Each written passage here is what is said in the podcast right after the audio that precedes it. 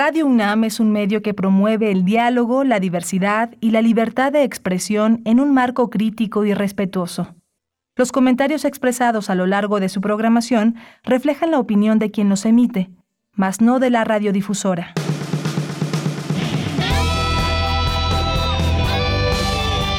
Prisma RU. Relatamos al mundo.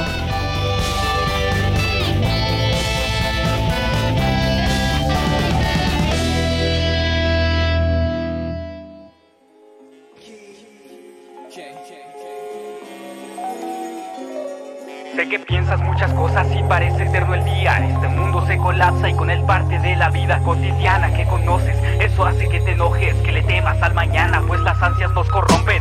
Rompe con la paz, imaginar qué puede pasar si salgo a la calle sin ese cuidado y entra un virus infiltrado. Aunque para afuera no de un paso, voy preocupado que de antemano todos estamos en las mismas. Esperando. Un año ya llevamos y no más notamos daños. Son meses catalizados en estrés acumulado y cada pequeña esperanza de que esto acabe ya pronto se transforma en tiempo muerto y para muchos en trastornos. El hogar se torna cárcel, ves gente a través de redes. Solamente charlas poco y eso con cuatro paredes. Menudo el episodio que se vive en el presente. Si lo hubieran avisado, hubiera sido diferente. Se había disfrutado más de al cielo estar de frente. No sabíamos que estaríamos inmersos en esta peste. Sobrepensar las cosas es un paso a la inquietud y la preocupación constante, sin duda, es un ataúd. Le pego duro al peso y sobre todo a nuestra mente. Ella lidia con la carga que implica sufrir por dentro. Lidia contra la idea de parecer insuficiente. Lidia contra ese Muy buenas tardes, muchas gracias por acompañarnos hoy aquí en Prisma RU. Estamos iniciando esta semana del 24 de mayo del año 2021 con este rap de Richie Raya que ha participado en el Alep este fin de semana y pues en una de las pláticas de las conversaciones de el rap como medicina. Y si escuchamos la letra, pues tiene que ver justamente con todo este tema de la pandemia, el confinamiento y más. Vamos a escucharlo un poco más. Cuando a callar te limitas, más no aceptar esa ayuda cuando sí la necesitas. Escribe lo que sientes, háblalo, nada te guardes. Evita la adicción y adopta hábitos saludables. Saluda con gracia al sol y por despertar da las gracias. Que ser positivo en casa es un buen llamado a la acción. ¿Quieres bailar? ¿Quieres gritar? Hazlo sin pensarlo, incluso a través del llanto. Tensión puedes liberar, solamente el nunca es tarde. Bota lo que te molesta. Recuerda Bien, pues parte de lo que pudimos escuchar en el Alef, además de muchas y tantas otras actividades que hay, que recuerden que sigue, sigue este festival Alef, no se lo pueden perder, hoy continúan muchas de las actividades, ya tuvimos algunas de estas eh, de estas pláticas, de estas conversaciones, un curso intensivo incluso a las 10 de la mañana, introducción a la bioética, luego posteriormente una conferencia música y emociones y además si, si se las perdieron en vivo, pues pueden consultarlas después, está este repositorio que nos permite seguir siendo parte de la LEF y poder escuchar todo esto en el momento que nosotros podamos. Prácticas escénicas y nuevas perspectivas de investigación también. Y a las 12 del día inició diálogo sobre Menos mal que es torpe. Eh, vivir o morir, modulación del destino, celular de moléculas pequeñas para uso terapéutico, son algunos de los temas que tenemos para el día de hoy que tiene este festival El Aleph. Cuerpos resonantes, imaginarios expandidos, un camino al bienestar, hasta los monstruos se enferman, también con Antonio Malpica, que imparte el día de hoy a las 4 de la tarde. Radio Lef a las 5, a las 5.30 Radio Abierta. Y también prácticas corporales de resiliencia, kit de herramientas en tiempos de crisis. Son algunos de los de los eh, temas para el día de hoy. Recuerden que de aquí hasta el 30 de mayo pues se tendrá la posibilidad de ser parte y de seguir estos trabajos de el Aleph. Cuéntenos si ya han sido parte del Aleph y qué es lo que más les ha gustado. Más adelante también en nuestra segunda hora tendremos una invitación, una invitación eh, a el abrazo, ya les platicaremos de qué se trata.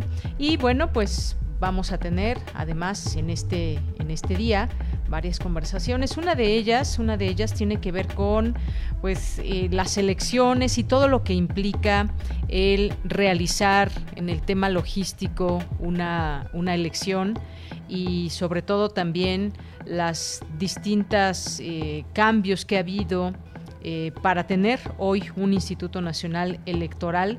Vamos a tener aquí al periodista Ernesto Núñez Albarrán, que es uno de los autores del libro La democracia no se construyó en un día que pues bueno es un libro de él y de Lorenzo Córdoba de editorial Grijalvo y vamos a tener este tema vamos a platicar de este día y todo lo que implica la realización de elecciones y qué se debe de tomar en cuenta. Es un libro bastante amplio, ya platicaremos de él en un momento más. Vamos a platicar también con la doctora Guadalupe Ponciano Rodríguez, que es experta en modelos de tratamiento y prevención del tabaquismo.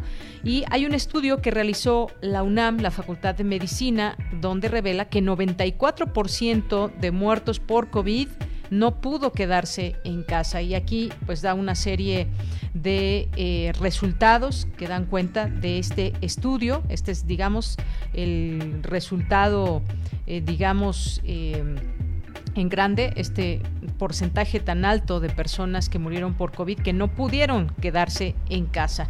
Así que le tendremos los detalles de este estudio. Vamos a tener también en nuestra segunda hora, como les decía, en el marco de la LEF, este Festival de Arte y Ciencia, Ciencia el Abrazo, Metateatro, Experiencia Interactiva 360 grados. Ya les diremos de qué trata. Hoy es día lunes de Cartografía RU con Otto Cázares. Es lunes de también conocer las actividades de la sala Julián Carrillo, actividades virtuales. Hoy tendremos cultura con Tamara Quiroz, que nos presenta una entrevista con Darío Escobar sobre la exposición. A veces las cosas funcionan por las razones equivocadas.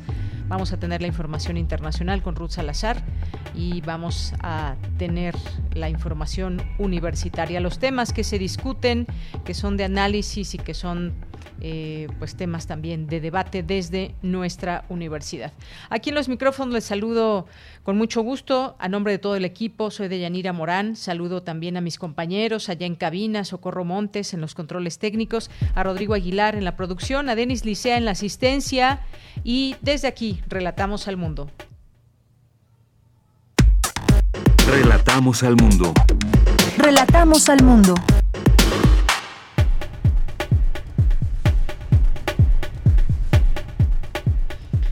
Y en este lunes 24, en resumen, con acto conmemorativo encabezado por el rector Enrique Graue, la Facultad de Ciencias Políticas y Sociales celebra su aniversario número 70 siete décadas de existencia de la Facultad de Ciencias Políticas y Sociales y con un ciclo de conferencias la UNAM celebra los cuatro centenarios de México, la fundación de Tenochtitlán, su toma, la independencia y la enseñanza del español. Especialistas del Instituto de Investigaciones Jurídicas estudian los alcances e impactos de las campañas electorales en contextos de distancia física y social. Comunidad, territorio, lengua y estado, identidad de las radios comunitarias en México.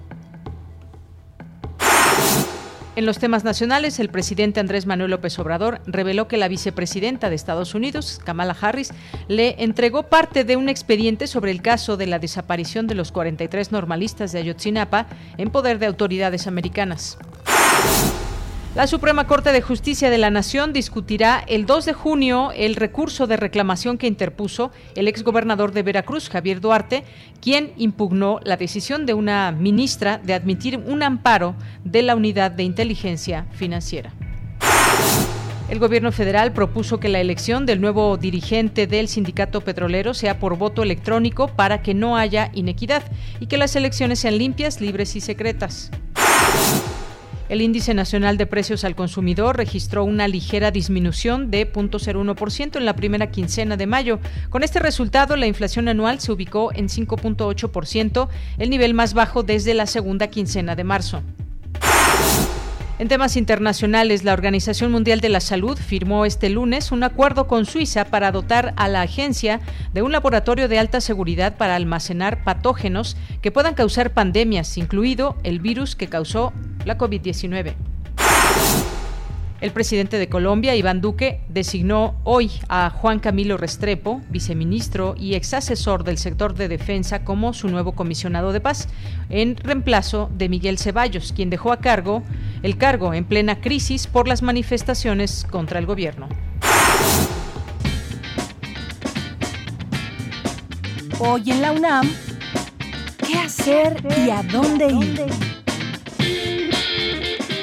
El antiguo Colegio de San Ildefonso te invita a disfrutar de sus recorridos virtuales. Podrás visitar sus diversas exposiciones, así como los murales realizados por grandes artistas como José Clemente Orozco, Diego Rivera, Fernando Leal, David Alfaro Siqueiros, entre otros. Ingresa al sitio oficial www.sanildefonso.org.mx y disfruta de este museo universitario sin salir de casa. No te puedes perder el programa de hoy de la serie Foro de la Mujer, ayer en los oídos de hoy, que nos presenta una entrevista con Jacqueline Ferreras, catedrática de la Universidad de París y estudiosa de la civilización española del siglo XVI, quien expone la concepción que se tenía de la mujer en aquel entonces, la gran ignorancia que reinaba sobre su anatomía y cómo desde entonces se le asignó el rol social que impera hasta la fecha. Este programa se transmitió por primera vez en noviembre de 1983 como parte de la serie Foro de la Mujer. Sintoniza hoy nuestras frecuencias por el 96.1 de FM y 860 de AM en punto de las 17 horas.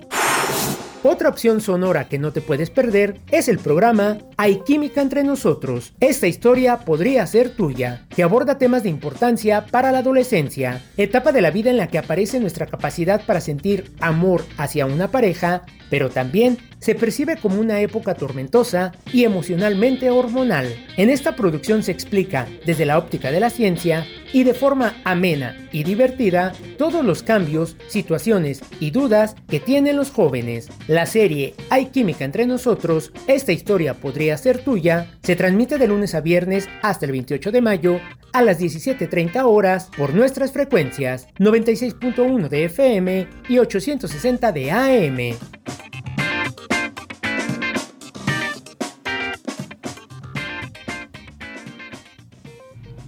Bien, es la una de la tarde con 14 minutos y la Secretaría de Salud actualizó el semáforo epidemiológico para los próximos 15 días. Estamos con un total de 16 estados que están en color verde, 15 en amarillo y solo Quintana Roo en naranja. Por su parte, los gobiernos de Campeche y Nayarit suspendieron las clases presenciales por el incremento de contagios de COVID-19. Cabe recordar que Campeche fue el primer estado en ingresar, en regresar a clases presenciales a mediados de abril, tras un año de pandemia y pues en semáforo verde, obviamente, y con todos los protocolos a seguir para evitar contagios. Nuestro país registró 50 muertes por coronavirus en la última jornada, que es la menor cifra desde abril de 2020 para totalizar 221.647 decesos y 2.582.573 casos confirmados. Mientras tanto, Mientras tanto, un estudio de la UNAM revela que 94% de los mexicanos que murieron por coronavirus eran obreros, amas de casa, jubilados y personas en condiciones económicas adversas. El resto de fallecimientos, es decir, el 6%, corresponde a profesionales, directivos y trabajadores del arte y espectáculos. De acuerdo con el reporte Impacto de los determinantes sociales de la COVID-19, en México, 92% de los decesos se registró en una institución pública. Eh, y en cuanto al nivel educativo, la mitad de las personas que han muerto a causa del coronavirus tenían una escolaridad máxima de primaria. Estos son datos que revela este estudio de la UNAM y que en un momento más estaremos platicando más a detalle con una de las doctoras que formó parte de esta investigación. Continuamos. Campus RU. Bien, y en nuestro campus universitario de este día, lunes 24 de mayo, eh, nos vamos a enlazar con mi compañera Virginia Sánchez. La Facultad de Ciencias Políticas y Sociales celebra con un acto conmemorativo su 70 aniversario. ¿Qué tal, Vicky? Cuéntanos. Muy buenas tardes. Hola, ¿qué tal, Bella? Muy buenas tardes a ti y al auditorio de Prisma RU.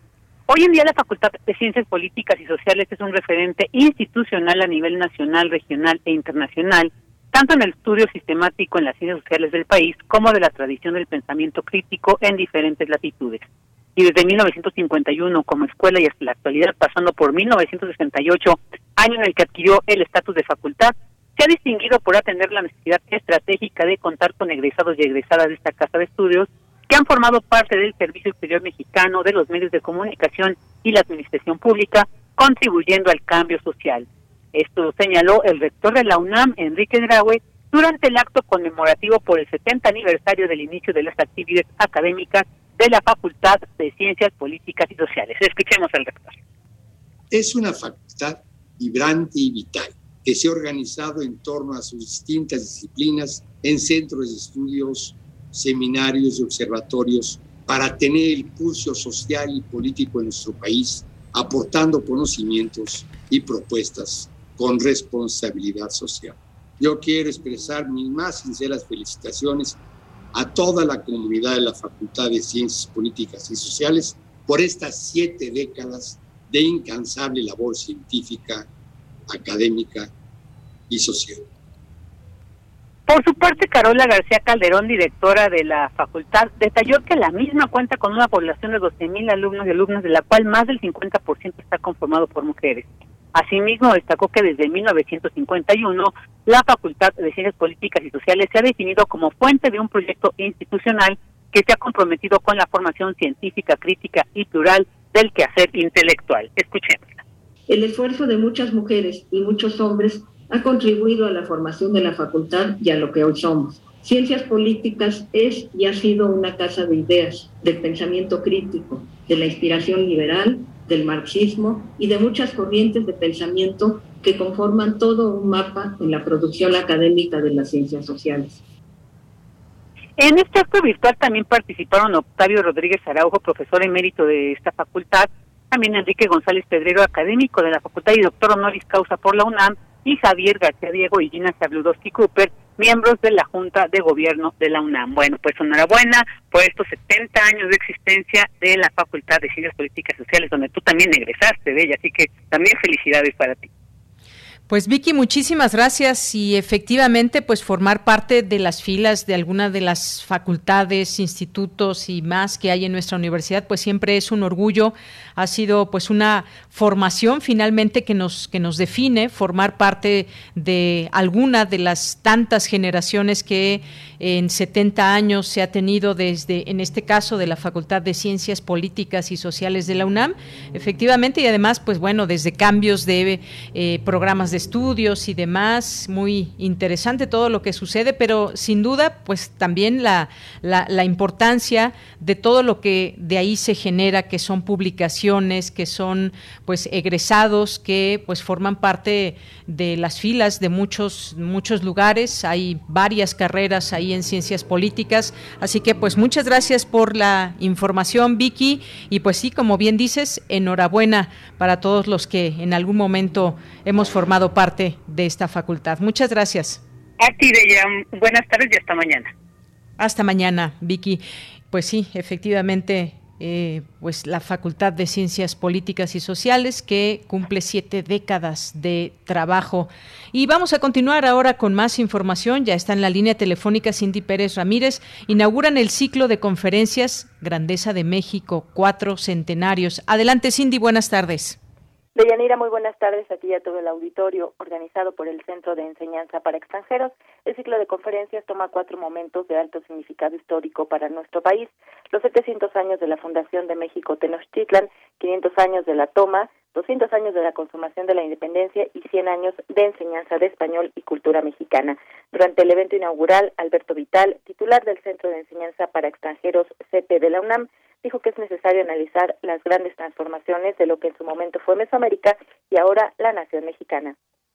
Acerca del momento exacto de la fundación de Tenochtitlan y sus características, la reflexión, el debate sobre bases firmes, sobre pruebas, evidencias, indicios, testimonios, es la esencia del diálogo universitario y justamente de esto se trata, de que comencemos hablando en dos momentos, el inaugural, tercer decenio del siglo XIV, y el eh, que significa un momento muy doloroso, 1521, eh, pero en todo caso también el nacimiento de una nación, sobre el imperio náhuatl, su riqueza, su filosofía, su poesía y su arte. Y desembocaremos contextualizando en otro año 21-1921, hace 100 años, sobre José Vasconcelos, sobre lo que significaba el legado, la presencia de tanto del mundo náhuatl como de la Nueva España.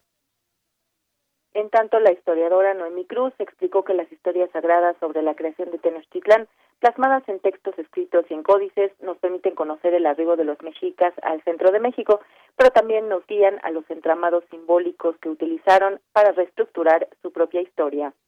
Los mesoamericanos concebían su historia como un actuar de los dioses y de los hombres. Así, la historia mítica debe concebirse como una historia sagrada. Eso no implica que no conlleve fines políticos o económicos, pero principalmente eran elementos de cuestión social. Sabemos que los mayas y los mexicas, al conocer y documentar su pasado, se convertían en grandes manipuladores de los registros temporales. Modificaban las fechas de los hechos históricos para ajustarlos con sus propósitos y necesidades. Dicha práctica no sucumbió con la llegada de los españoles. En México, la historia nacional utiliza el mito de la fundación de México Tenochtitlan como un punto de partida de su historia. De Yanira hasta el 28 de mayo se podrán seguir estas conferencias que retomarán temas como invasión o conquista, música instrumental de la Nueva España y la independencia de México. Esta es la información. Cindy, muchas gracias. Muy buenas tardes. Muy buenas tardes. Porque tu opinión es importante, síguenos en nuestras redes sociales, en Facebook como Prisma RU y en Twitter como arroba PrismaRU. Bien, continuamos, continuamos y hace unos momentos tuiteó el presidente López Obrador en su cuenta de Twitter lo siguiente, hoy cerramos la operación para comprar la refinería Deer Park de Houston, Texas, propiedad de Shell. Ahora Pemex tendrá el 100% de las acciones. Lo más importante es que en 2023 seremos autosuficientes en gasolinas y diésel. No habrá aumentos en los precios de los combustibles. Esto es lo que acaba de tuitear hace unos momentos. Va acompañado de un audio ahí desde Palacio Nacional.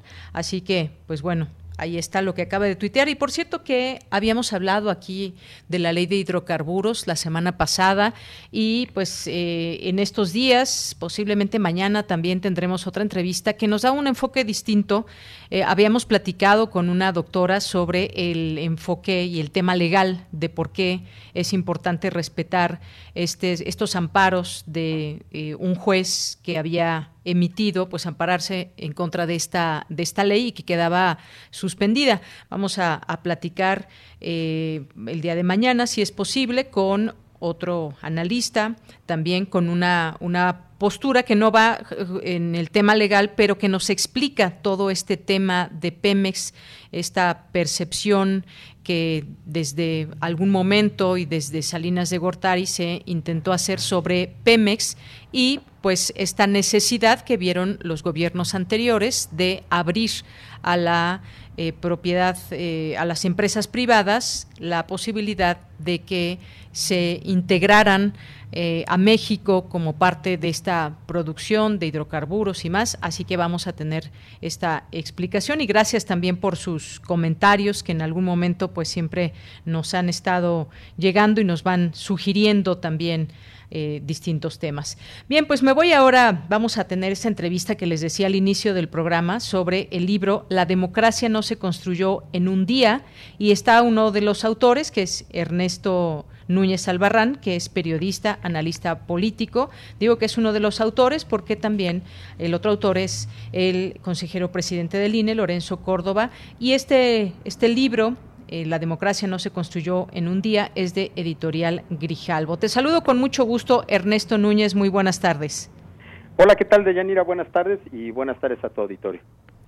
Gracias, Ernesto. Pues un libro bastante amplio, un libro que nos habla de muchas cosas que tienen que ver con las elecciones, el papel del INE, de cuando era IFE, cómo pasa a ser INE y sobre todo pues también distintas reformas que no podemos dejar de, de comentar y de entender como parte del proceso que hemos eh, tenido a lo largo de estos años para seguir construyendo democracia, para seguir construyendo pues un piso parejo y en donde los ciudadanos podamos confiar en las autoridades electorales. Así que me gustaría que nos hables un poco, que nos des la introducción de este libro para poder ir platicando de algunos temas en específico. Pues sí, mira, muchas gracias por la oportunidad, Yanira. El libro es un, mira, es un libro que pensamos desde 2018, precisamente a finales de 2018 lo platicamos en ese momento eh, Lorenzo y yo.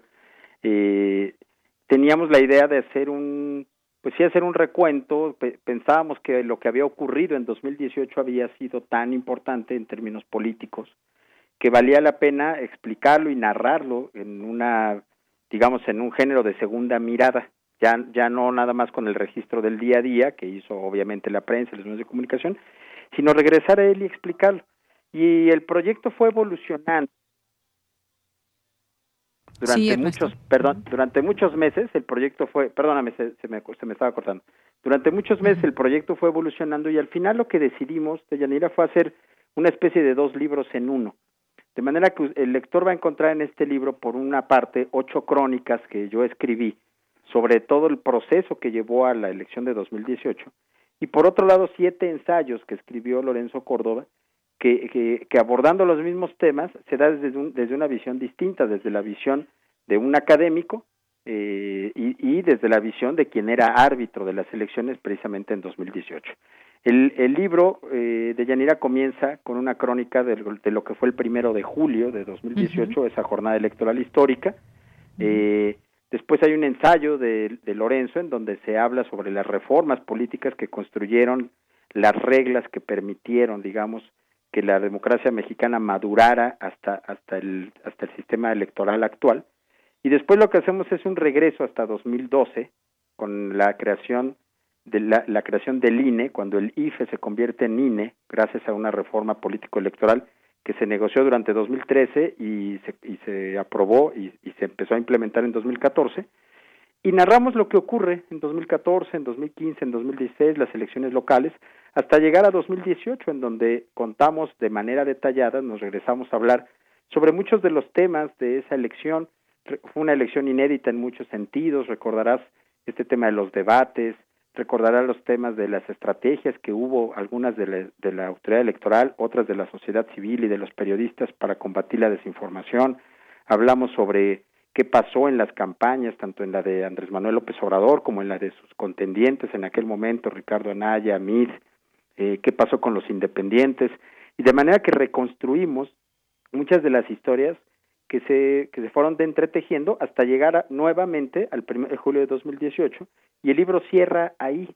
Eh, no es un libro, eso creo que vale la pena aclararle al auditorio, no es un libro que pretenda hacer un balance de lo que ha sido la administración del presidente López Obrador, no es un libro que pretenda hacer un corte de caja de eso, es un libro que justamente termina en 2018, porque lo que queremos es narrar cómo fueron necesarias una serie de cosas para llegar a esa gran elección, a esa fiesta democrática y revalorarlo justo en este momento en el que vamos nuevamente a una elección que otra vez será la más grande de la historia y que vale la pena eh, quizá volver la, voltear la mirada y ver cómo se fue construyendo esa maquinaria tan compleja de Yanira que es el sistema electoral mexicano.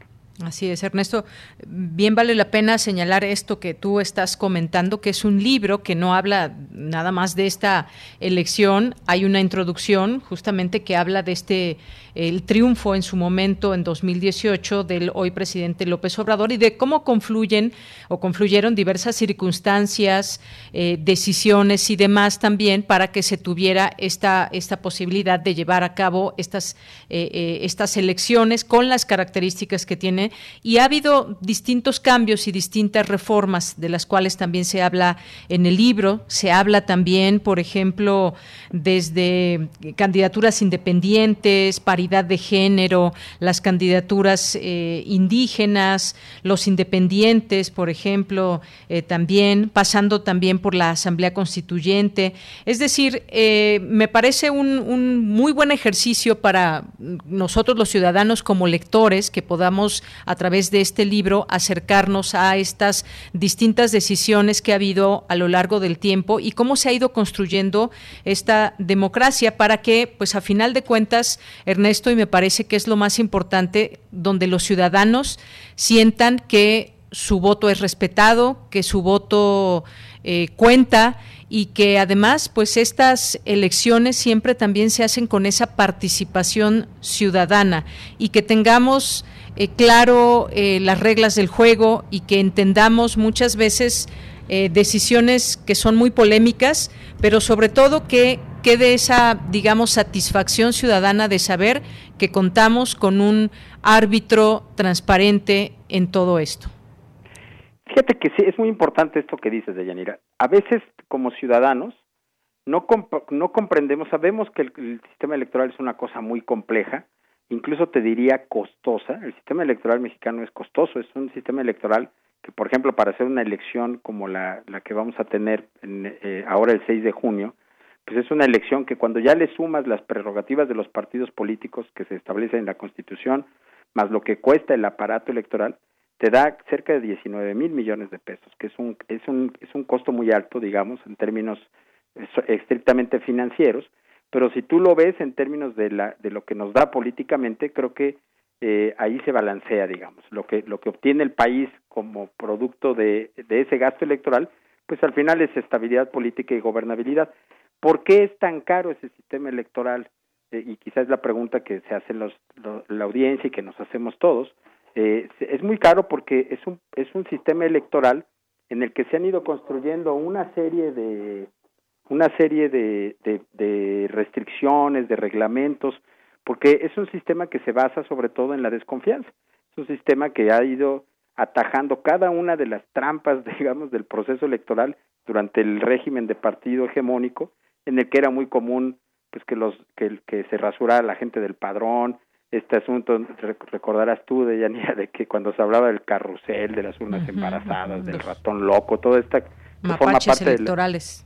Exacto, todo esto que forma parte de una especie de picaresca, de una cultura política, que eh, a cada una de esas trampitas pues se le ha ido poniendo algo en la, en la, en la legislación. Y la legislación, digamos, la última, la última ley, la última reforma fue la de, la de 2014 que hizo muy complejo el sistema electoral. Eso se narra en el libro con mucho detalle y se, y se explica y se analiza incluso desde el punto de vista jurídico y, y desde el punto de vista de, de, la ciencia política. en, en, 2014 el sistema electoral se, se hizo un sistema electoral nacional que lo que hizo fue poner a convivir a un Instituto Nacional Electoral con 32 organismos públicos locales electorales.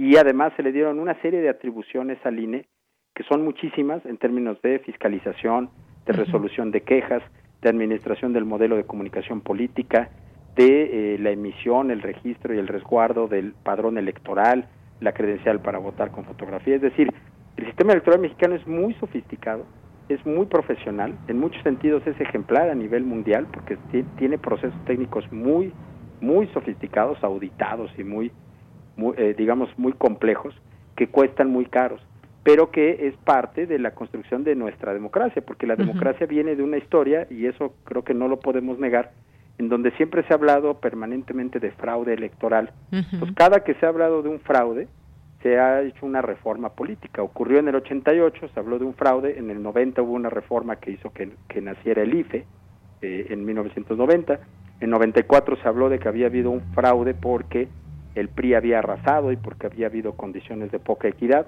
En el 96 una, hubo una reforma política que le dio autonomía plena y ciudadanizó al IFE por completo. En 2006 se habló nuevamente de fraude porque había habido una operación de Estado para frenar al entonces candidato opositor López Obrador y en 2007 hubo una reforma política para generar condiciones de equidad en los medios de comunicación y para y para vigilar el dinero que fluía en la política. En 2012 se volvió a hablar de fraude con el caso Monex y en 2014 hubo una reforma política para hacer más sofisticado el sistema de fiscalización. es, toda esa historia se cuenta en este libro, por eso decimos que la democracia no se construyó en un día, porque no es que el primero de julio simplemente hubiera habido eh, una especie de acto mágico en el que nos volvimos demócratas todos, sino que ese día el sistema político mexicano había madurado a forma tal, de forma tal que se permitió que hubiera esta elección y esta tercera alternancia en el poder presidencial. Ese sistema electoral está ahí y es con el que vamos a ir a las elecciones del 6 de junio, por cierto. Quizá después de las elecciones de Yanira habrá que volver a sentarse a revisar cómo está funcionando este, este, este sistema electoral actual y a lo mejor habrá la necesidad de cambiarlo. Eso lo tendrán que decidir los propios partidos políticos, que son los que tienen la facultad de hacer estos cambios en el Congreso. Pero el libro también busca aportar, digamos, es como un manual de instrucciones de cómo se hizo y cómo se organizó la elección de 2018 y quizá valdrá la pena que quienes están pensando, por ejemplo, en hacer una reforma, pues te, conozcan plenamente qué funcionó, qué funcionó no muy bien, qué podría funcionar mejor del sistema electoral actual y eso de alguna manera también es una de las aportaciones que pretende hacer este libro de Yanira. Muy bien. Bueno, pues son muchos temas y la verdad es que no nos va a dar tiempo de hablar de todos ellos, Ernesto. Así que, pues bueno, a manera de ir cerrando, pues hay, me gustaría compartir también con el público varios de los temas que se van, se tratan aquí en este libro. Incluso ahora que mencionabas de esta sombra del fraude que hay en distintas elecciones y de cómo hacerle para que, pues, eh, mejorar, digamos, el funcionamiento de las autoridades electorales. Está, por ejemplo, en su momento el Monex Gate, que incluso se habla, eh, se menciona en alguna parte del libro, que fue un asunto así conocido, el Monex Gate, donde el, IFE en enero de 2013, con una mayoría de cinco votos a cuatro, exoneró al PRI por un presunto gasto no reportado, decisión que fue confirmada en revisión por la Sala Superior del Tribunal Electoral. Quedó ese como también sabor amargo de qué, qué pasó con este tema del Monex Gate.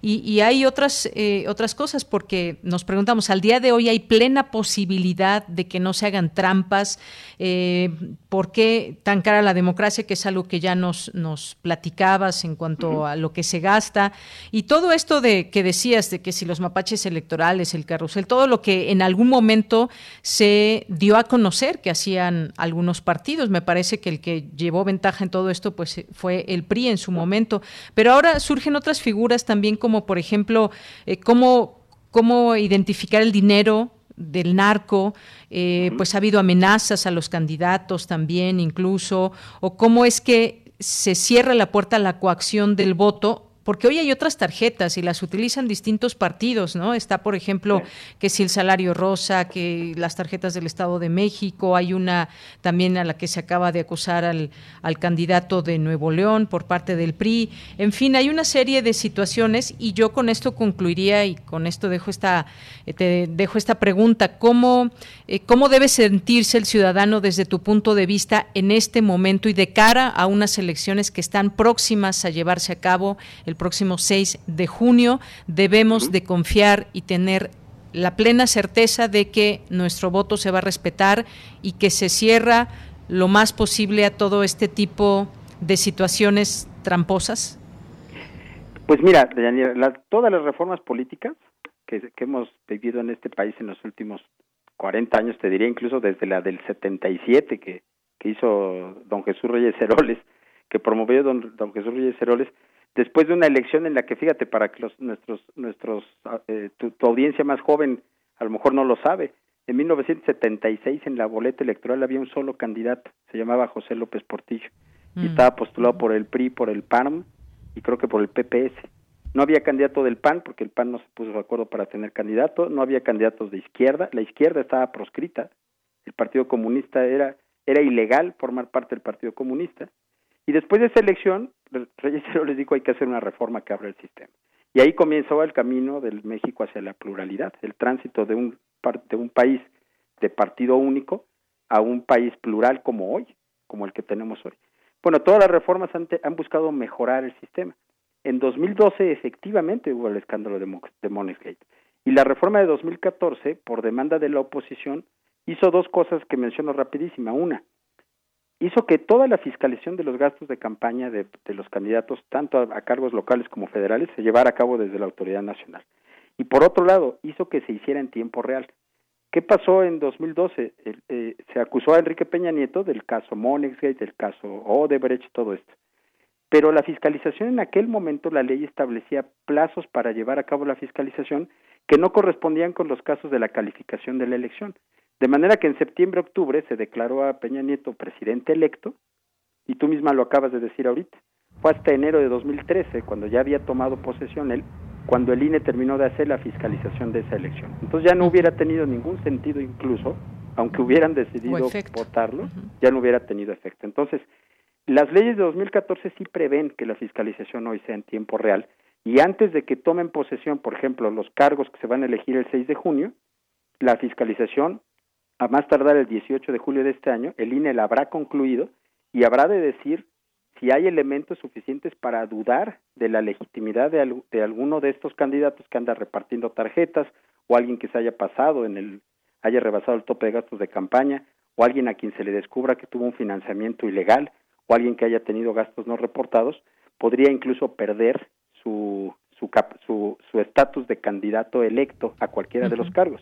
Es decir, hoy en día la fiscalización es mucho más eficiente y más y más compleja y sobre todo se lleva en tiempos en tiempo real, lo cual, por cierto, ha molestado, por ejemplo, en el caso de, las, de la revisión de la fiscalización de las precampañas. Por eso hoy en día se pudieron tomar decisiones que no se habían tomado antes. Entonces, pero dicho eso, y, nada más para cerrar de Yanira, creo que la principal confianza que debemos tener quienes vamos a ir a votar el 6 de junio es saber que los que están en las mesas de casilla, y eso es algo único en México, no son funcionarios del gobierno, no son funcionarios de ningún partido, son ciudadanos y ciudadanas, un millón y medio de ciudadanos y ciudadanas que fueron insaculados, que fueron sorteados, que han, que han estado siendo capacitados, y uno lo, lo ve, yo no sé si a ti te pasa, a mí me pasa. Yo voy a la casilla y me encuentro a mi vecino que vive en el edificio E y que es funcionario. ¿Por qué? Porque a él le tocó en este año ser funcionario de casilla. Entonces, la mejor confianza que debemos tener es que los votos los reciben y los cuentan los propios ciudadanos. Y esa eso es algo realidad único de este sistema electoral y creo que es una de las cosas que debería de conservarse en caso de que hubiera una, una nueva reforma electoral. Muy bien. Bueno, pues muy importante todo esto que nos comentas, porque efectivamente la participación ciudadana tiene también una parte muy fuerte en todo esto. Decías un millón y medio de ciudadanos que formarán parte de estas casillas, que contarán nuestros votos, que llenarán las actas, actas que posteriormente pues eh, se contarán todas y de ahí van saliendo los resultados. Pues Ernesto Núñez Albarrán, muchas gracias por estar con nosotros y si te parece bien, pues podemos platicar posterior a este proceso que culmina eh, pues después del 6 de junio con el voto y bueno, después todos los conteos que se van a hacer en los estados donde hay elección, que son 15, los diputados y todos los miles de cargos, porque son muchos, decías, una, una, eh, una elección histórica por el número de personas en los cargos de elección popular que se podrán elegir y sobre todo, pues bueno, todas estas situaciones que se pudieran presentar el día de la jornada y por primera vez, Ernesto, con esta situación que enmarca a estas elecciones, que es la pandemia y quizás eh, pues un poco de paciencia también porque pues la cercanía tendrá que ser diferente, tendremos que guardar distancia y pues quizás cuando pasemos por alguna casilla veamos más fila de lo normal por esta distancia y de que no puedan entrar muchas personas a las casillas. Pues mira, van a entrar de dos en dos, entonces sí, qué bueno que lo mencionas y si se vale decirle de una vez al auditorio, yo creo que vale mucho la pena votar ágil, llevar el cubrebocas, llevar tu propia pluma, porque eso se va a permitir ahora, ya no tienes que votar a fuerza con el crayón del INE, que sí va a estar ahí el crayón, y también va a haber ahí cubrebocas para la gente que no traiga. Pero si tú sales de tu casa con tu pluma, con tu cubrebocas, con la decisión ya tomada en la cabeza y, y haces tu voto de la manera más ágil posible, vas a permitir que quien llegue después de ti va a poder votar igual de manera rápida, ¿no? Y vamos a evitar esas filas. Porque pues, eh, efectivamente, el protocolo es dos personas al mismo tiempo en casilla y habrá que agilizarlo. Y yo quedo a la orden de Yanira para cualquier duda, ya sea el mismo día de la jornada o en las transmisiones que vayan a hacer. Ya sabes que estoy aquí a la orden para, para nuestra Radio UNAM, que, a la que tanto queremos. Claro que sí. Pues bueno, ya, ya tendremos oportunidad de seguir platicando, Ernesto, en otro momento. Por lo pronto, muchas gracias. Gracias, que estés muy bien. Igualmente, muy buenas tardes. Y ahí el título de este libro, La democracia no se construyó en un día, de Ernesto Núñez Albarrán y Lorenzo Córdoba, editorial Grijalvo. Continuamos. Relatamos al mundo. Relatamos al mundo. Bien, una con 47 minutos. Le doy la bienvenida a la doctora Guadalupe Ponciano Rodríguez, experta en modelos de tratamiento y prevención del tabaquismo y académica del Departamento de Salud Pública de la Facultad de Medicina de la UNAM. Doctora, bienvenida, buenas tardes. Muy buenas tardes, Deyanira. Como siempre, un gusto estar en tu, en tu programa. Gracias, eh, doctora. Pues brevemente le pediría que nos hable de este estudio del que usted fue parte y que revela, entre otras cosas, que 94% de personas que murieron por COVID-19 no pudo quedarse en casa. Eh, claro que sí, Deyanira, muchísimas gracias por el interés. Es un artículo de revisión que se llama Impacto de los determinantes sociales de la COVID-19 en México. Y precisamente su objetivo es ver qué impacto tienen estas circunstancias en las que una persona nace, crece, vive, se desarrolla, trabaja, envejece y finalmente muere. Esto incluye también el sistema de salud. Si tú te fijas, este tipo de circunstancias son el resultado de la distribución del dinero, del poder, de los recursos a nivel mundial, a nivel nacional y local. Y depende también de las políticas adoptadas por cada país, en este caso nuestro país. Desafortunadamente lo que vimos en esta revisión es que tenemos ciertos grupos sociales que son muy vulnerables, ya sea por condiciones de edad, por condiciones de género, estado civil, también por el origen étnico, que es muy importante, y especialmente por la condición socioeconómica y acceso a eh, la educación. Eh, fíjate que encontramos que las personas que viven en, pues, en condiciones de precariedad, en, lugares donde, bueno, el ambiente no es el más adecuado, desde que nacen no tienen la, la alimentación que deberían, que no tienen acceso a sistemas de salud, que por cuestiones socioeconómicas eh, pues solamente llegan a la primaria, por ejemplo. Desafortunadamente es como un círculo vicioso porque este tipo de personas tienen mucho más probabilidad, primero, de tener enfermedades de tipo crónico, que son muy frecuentes en nuestra población como cuáles, por ejemplo, la hipertensión, la diabetes, la obesidad, el síndrome metabólico, pues las enfermedades cardiovasculares. Y bueno, es un círculo vicioso porque fíjate que este tipo de enfermedades ahora nos dimos cuenta con la COVID-19 que los hacen todavía, hace a este grupo de población que desafortunadamente tiene estas enfermedades crónicas, los hace más vulnerables a la infección por el SARS-CoV-2. ¿Qué es lo que ocurre? Que bueno, van a tener presentaciones más graves de esta enfermedad, que lo más probable es que requieran hospitalización, que requieran ventilación mecánica y que los lleve a un mayor riesgo de muerte. Eh, en esta revisión, por ejemplo, encontramos, como tú mencionabas al principio de la nota, que alrededor del 94% de las personas que han muerto eh, por COVID en nuestro país hasta ahorita, pues eh, los grupos que están más frecuentemente representados son, por ejemplo, los obreros, los comerciantes, las amas de casa, los jubilados y pensionados, eh, los transportistas, es decir, personas que por su misma actividad laboral deben de tener un mayor contacto con grandes grupos de personas. Y, o, bueno, en el caso de, de las eh, jubilados, los pensionados y las amas de casa, nos atrevemos a pensar que también por sus baja, bajo ingreso económico, tienen que salir de alguna manera para buscar un complemento.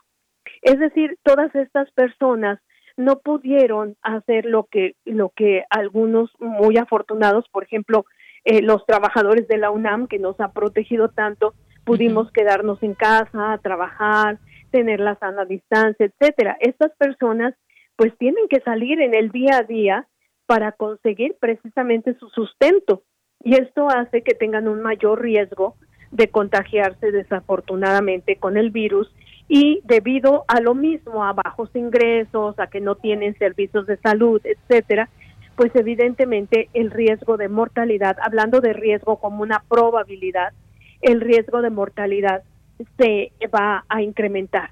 Entonces, como verás, bueno, estas condiciones de desigualdad, de inequidad sanitaria, eh, pues son condiciones injustas, son condiciones que podrían evitarse, ¿no? Eh, y que bueno, pues yo espero que la dentro de lo malo que, que ha pasado con la pandemia tengamos algo positivo y es el aprendizaje de que realmente tenemos muchos grupos vulnerables en nuestra población. Tenemos una gran cantidad de población que desafortunadamente todavía está fuera de la protección del, de los servicios de salud.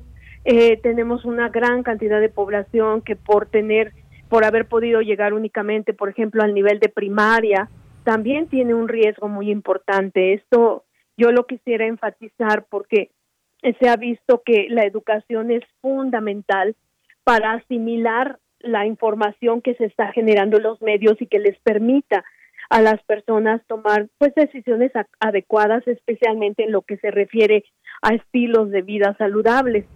Eh, hay un dato muy interesante de que de, de en este análisis de de qué características tienen las personas que han muerto por la COVID pues también surge otro muy interesante que es que la mitad de ellos, un poquito menos de la mitad de ellos, eh, tenían el nivel de primaria, lo cual nos habla de todas estas determinantes de la salud que yo les empecé hablando, cómo van a tener un impacto muy importante sobre la salud de las personas, ¿no? Entonces, eh, definitivamente yo creo que toda esta inequidad sanitaria que hemos visto es algo que debe de abordarse, que debe de trabajarse a través de políticas públicas adecuadas, porque ya vimos que, eh, te mencionaba, tenemos grandes grupos de la población que no están teniendo la protección que deberían, ¿no? Un, un ejemplo eh, son las personas de habla indígena, por ejemplo, ¿sí? Aquí hemos visto en estas personas que la letalidad de la pandemia, eh, digamos, haciendo un análisis de población general, es de aproximadamente del 9%, o sea, nueve muertes en promedio por cada 100 personas que se infectan. Pues en la, población de habla indígena, este porcentaje de letalidad prácticamente se duplica, es del 17.4%, lo cual nos habla de que es una un grupo de personas que por sus características, que por todo lo que han vivido a lo largo de la historia de nuestro país, pues sigue siendo un grupo muy desprotegido.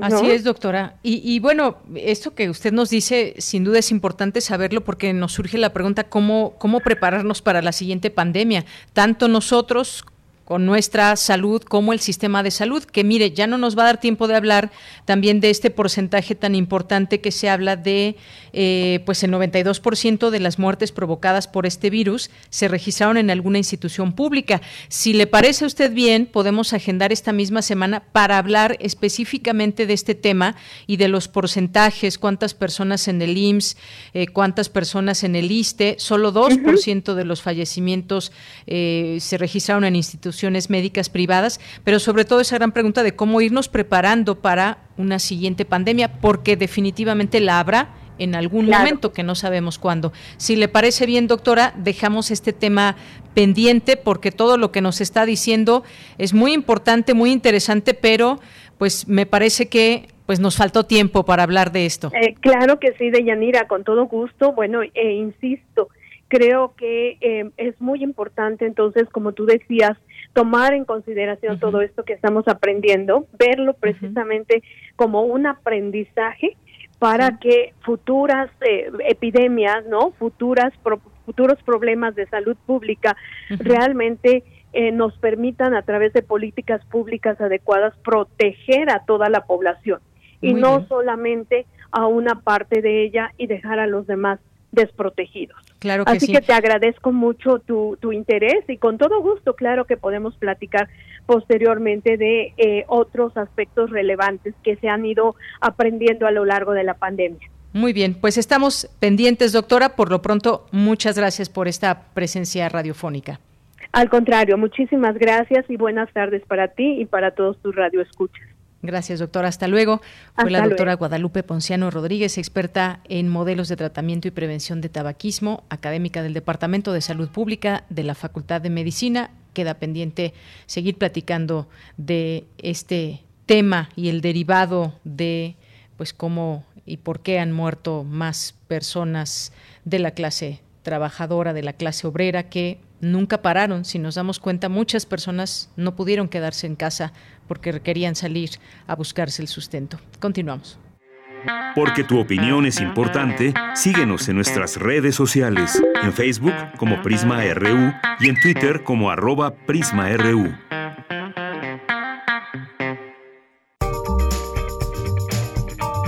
Sala Julián Carrillo presenta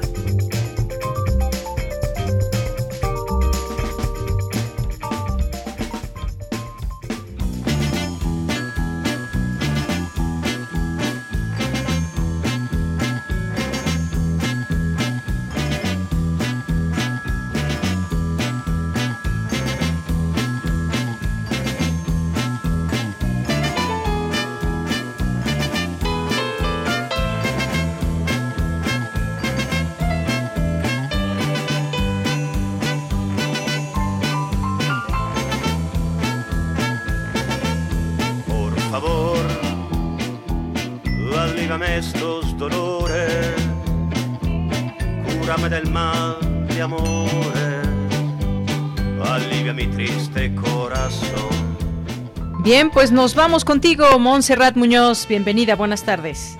Hola, ¿qué tal, Deyanira? Equipo de Prisma RU, ¿cómo están? Deseo de todo corazón que estén muy bien. Y bueno, pues otro lunes, otro lunes a la distancia, pero siempre juntos, mostrándoles las actividades y cartelera de la sala Julián Carrillo. Por favor, síganos en Facebook, es nuestra vía de comunicación directa con todas y todos ustedes quienes escuchan el 96.1 de FM, también el 860 de AM. A lo mejor algunos no son todavía cuentavientes de esta red social, sin embargo les animamos a seguir compartiendo en esta plataforma Sala Julián Carrillo en Facebook, den los likes, evalúen si es necesario, compartan también nuestro trabajo, tenemos en la programación muchas actividades planeadas en un futuro también para ustedes, esperando con el corazón en la mano poder volver a los eventos presenciales. Esperemos que sea con el debido público, con ustedes que se merecen tener nuestra programación de teatro, de danza, de cineclub, de conciertos y bueno, también seguimos celebrando al aire y online con diferentes entrevistas y actividades.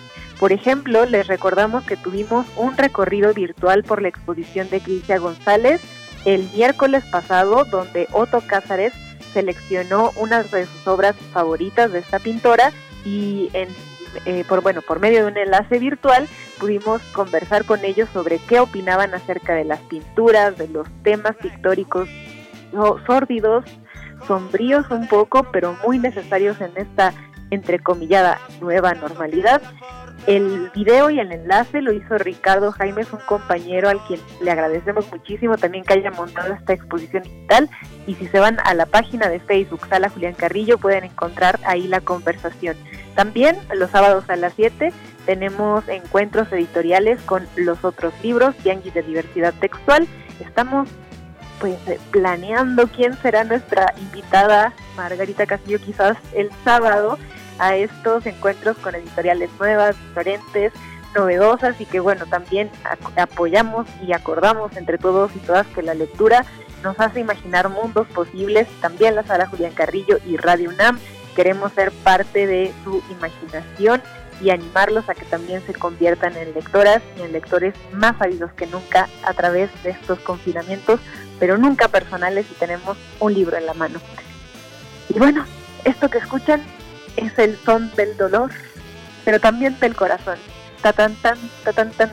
Se llama Cuesta Pena y es una canción de Los Camer, una banda que de verdad les van a llover flores sonoras en esta en este enlace, en esta transmisión, porque este viernes 28 de mayo tendremos una conversación con ellos a las ocho y media de la noche. Es una banda de Ixtapaluca, quienes han tenido diferentes giras por Europa, en diferentes países como Alemania, Suecia, Suiza.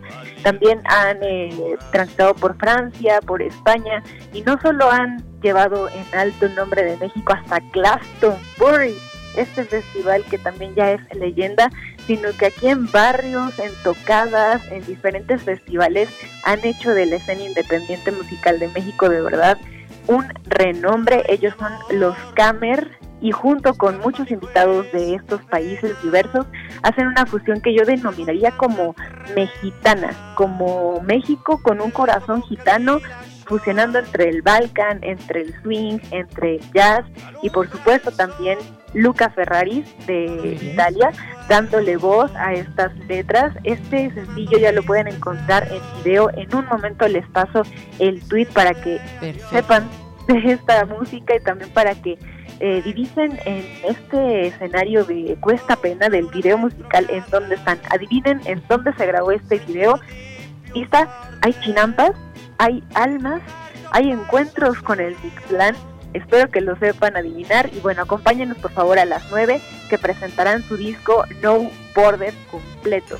Presentaremos un fragmento de una canción que tocaron en el 2017 cuando estuvieron en la sala y después el disco completo en estreno en exclusiva Flores sonoras para los Camer. Escuchen esta música y por supuesto, como siempre, los invitamos a nuestra programación, a nuestra cartelera, al curso de oratoria.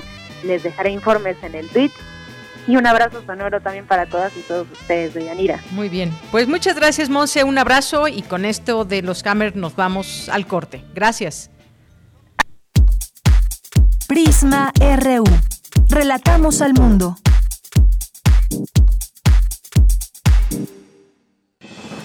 El PRIAN dice que quiere ponerle un alto a Morena, pero lo que en realidad quiere es ponerle un alto a la austeridad, a los apoyos sociales y a la lucha contra la corrupción. Cuando ellos se alternaron el poder, paralizaron a México y ahora buscan frenar la transformación para recuperar sus privilegios. Pero el pueblo ya decidió. Estamos listos para defender la cuarta transformación. Vamos a defender la esperanza. Vota por las y los diputados federales de Morena, la esperanza de México. Pásale. Dígame, ¿es usted seguidor de la 4T? Soy comerciante. Mi negocio quebró y necesito apoyo para trabajar. ¿Trabajar? Por eso no le podemos ayudar aquí, señor. Siguiente. Que no te hagan güey. Con el programa económico Fénix CDMX promoveremos la reactivación económica de la Ciudad de México, apoyando empresas que hayan conservado y aumenten puestos de trabajo, que promuevan la incorporación de jóvenes y se certifiquen en igualdad salarial. Cambiemos. La Ciudad de México te necesita. Vota PAN.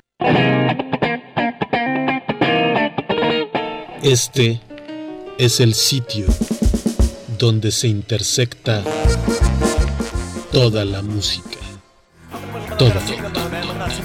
Intersecciones. Encuentros de la fusión musical.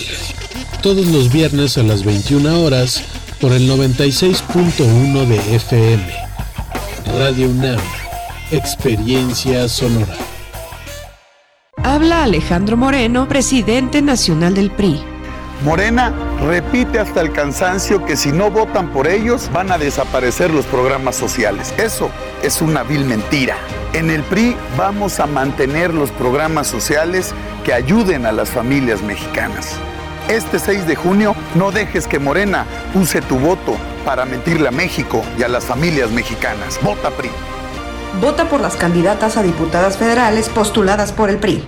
Lo verdaderamente útil estas elecciones es votar por lo que crees. Vota para que las morras chilangas vivamos libres, seguras y sin miedo. Vota para que volvamos a ocupar las calles sin represalias. Vota para que darte un toque deje de ser ilegal. Vota si tú luchas por la libertad. Votar por los que ya gobernaron y los que gobiernan ahora es inútil porque son los mismos. Mejor, vota por tus causas. Vota Movimiento Chilango, vota Movimiento Ciudadano. Vota Movimiento Chilango, vota Movimiento Ciudadano. Porque tu opinión es importante, síguenos en nuestras redes sociales, en Facebook como Prisma RU y en Twitter como arroba PrismaRU.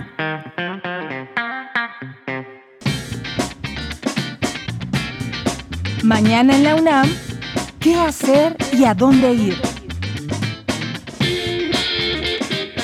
Como parte del Día Internacional de la Danza, el taller coreográfico de la UNAM te invita a disfrutar del especial Al aire, solos y duetos en CEU, un recorrido por diversos lugares de Ciudad Universitaria con algunos estrenos surgidos durante la cuarentena. Disfruta de este material audiovisual que se encuentra disponible en el canal de YouTube del Taller Coreográfico de la UNAM.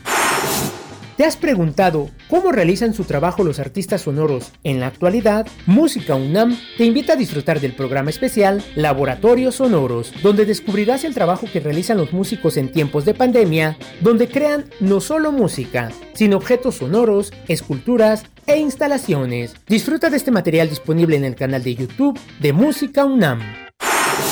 El nuevo coronavirus ha modificado nuestras relaciones sociales y actividades diarias. Radio UNAM hace un análisis de estas modificaciones en la serie Lo que el virus nos dejó, una reflexión sobre los distintos aspectos de nuestra vida diaria que fueron transformados por la cuarentena y el distanciamiento social. No te pierdas esta serie que se transmite todos los días durante la programación habitual de Radio UNAM o si lo prefieres, puedes encontrarla en nuestro sitio oficial www.radio.unam.mx.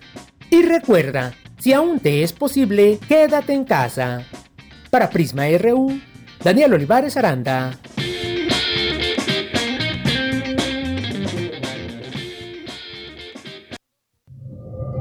Prisma RU, quinto aniversario. Hola, soy Deyanira Morán, conductora de Prisma RU, y para mí trabajar en Prisma significa experiencias, significa aprendizaje y posibilidades que me han acercado más a la universidad eh, para promover a través del programa las actividades como festivales, conferencias, ferias, deporte, Además, la universidad es ese mundo diverso que nos permite nutrir a Prisma RU con distintas voces. Así que felicidades a todos los que hacen con cariño este espacio todos los días y sobre todo a los radioescuchas, a ti que nos está sintonizando, a la audiencia de Prisma RU que todos los días nos acompaña y nos hace sentir que este esfuerzo cotidiano es importante y lograrnos comunicar desde la radio de la UNAM. Gracias. Prisma RU, quinto aniversario. Bien, pues ya estamos de regreso en esta segunda hora de Prisma RU y pues efectivamente esta semana estaremos transmitiendo algunas pequeñas cápsulas de las personas que colaboramos en Prisma RU, lo que significa eh, pues estar en este programa ya a lo largo de cinco años y van eh, ustedes a estar escuchando algunas de las voces de las personas que forman parte de este, de este equipo.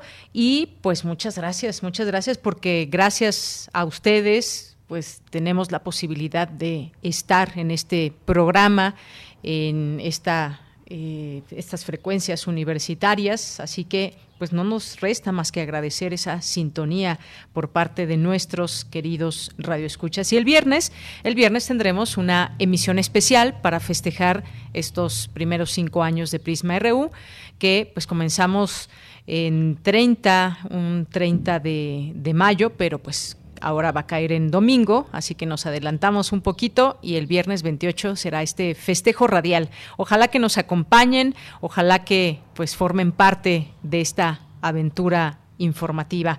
Bien, pues muchas gracias a las personas que nos están escuchando en este momento, que nos hacen llegar sus comentarios, sus mensajes, que pues bueno, son solamente los que recibimos por redes sociales, pero será también, eh, sería muy padre también que podamos contar con otras voces que no precisamente tienen redes sociales, pero por ahora pues está, estamos distanciados un poco de poder contestar todas sus llamadas. Tenemos también un correo que es eh, prisma gmail.com Ahí también nos pueden hacer llegar algún comentario, alguna expresión, alguna felicitación al programa que ustedes quieran. Ahí los leemos también. Gracias a Salvador Medina, nos dice aquí en Twitter, buenas tardes, iniciando semana con muchas noticias e información respecto a las cifras sobre la población más afectada por COVID-19 aunque impresionantes, no son sorpresivas, son un reflejo de la pobreza en que vive gran parte de la población. Saludos. Así es, Salvador, muchas gracias por el comentario. Gracias a César Soto, gracias a Diogenito. Dice, muchos hemos sido privilegiados al poder quedarnos en casa a trabajar, aunque también hemos salido, sin embargo, quienes no tienen opción y que eh, justo son los que hacen los servicios de los que nos quedamos en casa, son los más afectados, terrible e injusta situación. Sí, decía yo, hay gente que pues la pandemia más en el punto más álgido cuando se decía quédate en casa, quédate en casa, pues simplemente no podían hacerlo por eh, pues el tipo de trabajo, porque incluso hubo muchas empresas que los obligaron a ir. Y pues alguien mencionaba también la posibilidad, la doctora Ponciano Arriaga, la posibilidad que tuvimos muchos desde, desde la UNAM, esa posibilidad de trabajar desde casa y con un mínimo de personas trabajando en algunos sitios, como en el caso de este medio de comunicación, que es Radio UNAM, donde pues no, no puede irse todo el mundo porque pues se necesita la presencia, la presencia de personas que están eh, detrás de los micrófonos, personas que tienen que ir a, eh, a, ser parte de estas labores de un medio de comunicación, como en todos los medios de comunicación, que muchos adecuaron, se adecuaron a, sus, eh, a su personal, a una buena parte de su personal, pero no todos, siempre hay quien estuvo trabajando. Así que, pues, va nuestro reconocimiento, por supuesto. Armando Cruz nos dice buen día y algún análisis médico que nos señale qué tan bueno es nuestro sistema inmunológico. Un saludo desde Emiliano Zapata Morelos. Gracias por la hermosa fotografía, Armando. Y dejamos esta pregunta para cuando entrevistemos en esta semana a la doctora. Eh, Juan Pablo Castañeda, también muchos, muchos saludos. Muchas gracias a Mercedes de la Vega. Eh, también nos dice Diogenito, dice, voy a ser presidente de Casilla y he visto algunos videos señalando que las bolsas de la elección federal están llegando a abiertas y con faltantes de boletas arrancadas de los talonarios que, de ser cierto, es muy preocupante. Ya les informaré al recibir la paquetería. Mucho ojo. Pues muchas gracias, Diogenito, y pues los ciudadanos, eh, sobre todo quienes están de cerca participando de alguna manera en una casilla o en todo este proceso, pues nos pueden eh, ir reportando también, pueden ir reportando a los medios de comunicación, a la sociedad en general, qué es lo que se observa. Y bueno, pues gracias, ahí hablábamos de este libro de la democracia. Y Ed Pop también, eh, muchas gracias aquí con eh, el comentario. Gracias a Mario Navarrete Real, muchas gracias también como siempre por sus fotografías, videos. José Luis Sánchez, buen inicio de semana, equipo de Prisma. Recuerdo, de acuerdo que la democracia no se construyó en un día, en 2018, pero no se, no se debe por la lucha de Lorenzo, que eh, es millonario por atenderse salarialmente. Gracias por el comentario, José Luis Sánchez. Si algo comentábamos, la democracia cuesta mucho en este país y hay temas que también, pues sin duda es importante que, que, permanezcan y que sigamos haciéndonos todas esas preguntas y que se pueda responder desde las instancias adecuadas. David Castillo, muchas gracias. También dice Picaresca Política eh, mis narices se llama fraude. Carlos Yautotli, también hay que agregar el costo del sistema electoral, las erogaciones que se hacen para pagar a los altos mandos del órgano nacional electoral, lo que también abona al escenario de desconfianza en el sistema político. Eh, muchas gracias a Tania Aedo, Gabriela Damián Mirabete, gracias a Otto Cázares, que en un momento estará aquí con nosotros, a Guerrero, Guerrero también muchas gracias, a Públicos MUAC, a la Unidad Académica de Cultura UNAM y a todos los que se sumen, muchas gracias, de verdad es importante su presencia en este espacio. Arroba Prisma RU en Twitter, Prisma RU en Facebook. Nos vamos a la información con Dulce García. Especialistas del Instituto de Investigaciones Jurídicas estudian los alcances e impactos de las campañas electorales en contextos de distancia fiscal y social. Adelante, Dulce. Buenas tardes, Deyanira, a ti al auditorio de Prisma RU. Deyanira, el crecimiento del uso de las nuevas tecnologías de comunicación en línea por la pandemia de COVID-19 ha acelerado la comunicación entre las personas, pero no ha desplazado del todo al contacto entre las mismas personas. Esto se ha hecho más evidente con las actuales campañas electorales de Yanira, no solamente aquí en México, sino también en otros países, en donde se ha visto que un mayor presupuesto podría potencializar alguna figura política en particular, como lo comentabas tú hace un momento. Y bueno, un ejemplo de esto se vio en El Salvador, donde hubo una acumulación de poder tanto en elecciones legislativas como municipales e inclusive en las presidenciales. Así lo refirió Naida, Naida Acevedo, quien es consultora independiente e integrante de la red de politólogas de El Salvador, en el marco del ciclo de diálogos, democracia y elecciones en tiempos de pandemia, cómo se hacen las campañas electorales en contextos de distancia física y social, llevado a cabo de Yanira por el Instituto de Investigaciones Jurídicas de la UNAM. Ahí la experta añadió que las personas que no tuvieron acceso a las nuevas tecnologías allá en El Salvador se enfrentaron a despliegues del gobierno a través de políticas públicas destinadas a lo territorial. Vamos a escuchar su análisis. eh, en ellos tenemos al uso de la Fuerza Armada y la Policía Nacional Civil para la distribución, por ejemplo, de paquetes alimentarios. Esto fue un impacto muy fuerte, muy grande y muy desigual a la hora de generar eh, esta contienda. Eh, son como, digamos, estas consecuencias específicas creadas en el escenario de pandemia en uno de los países de cuarentena más estricta que se tuvo a nivel mundial y que definitivamente se abrió el foco en función no solo de la utilización de redes sociales, sino que también del olfato en la utilización y también la discrecionalidad política. Y bueno, Deyanira, en este encuentro también estuvo presente Eduardo Núñez del Instituto Nacional Democrático de Guatemala, quien dijo que América Latina se encuentra en una transición respecto a las técnicas de campaña electoral, lo cual se ha visto reflejado en un fenómeno llamado desintermediación. Vamos a escuchar qué es esto de ello. Estamos en una suerte de aceleración del fenómeno de la desintermediación, que lo hemos visto en las finanzas. Ya no vamos al banco, sino que lo hacemos en un app, en el teléfono o en una computadora como estamos ahora. En el comercio, ya no vamos al, centro comercial, al supermercado, nos lo traen a la casa. Eh, compramos a la medida. Lo vemos en la educación, aunque viene un poquito más rezagado que en materia de finanzas y comercio. Y de alguna manera, tal vez un poquito más lento, tal vez un poquito más tarde y todavía menos percibible que en otros ámbitos, está llegando a la política. En el fondo de lo que estamos hablando es de un cambio mucho más profundo que solo el mero uso de redes sociales o el mero uso de tecnologías de la información y las comunicaciones en las campañas. Estamos en una transición de enfoques y de modos de hacer política y campañas. Y bueno, Deyanira, los expertos coincidieron en que se está gestando una nueva opinión pública a través de las nuevas tecnologías, esto es sobre todo en las redes sociales, en las que confluyen un mayor número de voces, pero desafortunadamente de manera desorganizada y con una gran saturación de información, por lo que solo se ha pasado en realidad de una centralidad organizacional de la política a una centralidad comunicacional de esta política en la que además ya tiene más impacto las imágenes que el discurso político. Es la información de Yanira. Efectivamente, hemos llegado a eso, ese tipo de impacto. Gracias, Dulce. Buenas tardes. Gracias a ti. Muy buenas tardes. Muy buenas tardes. Y nos vamos ahora con Cristina Godínez, Comunidad, Territorio, Lengua y Estado, Identidad de las Radios Comunitarias en México. Adelante, Cristina.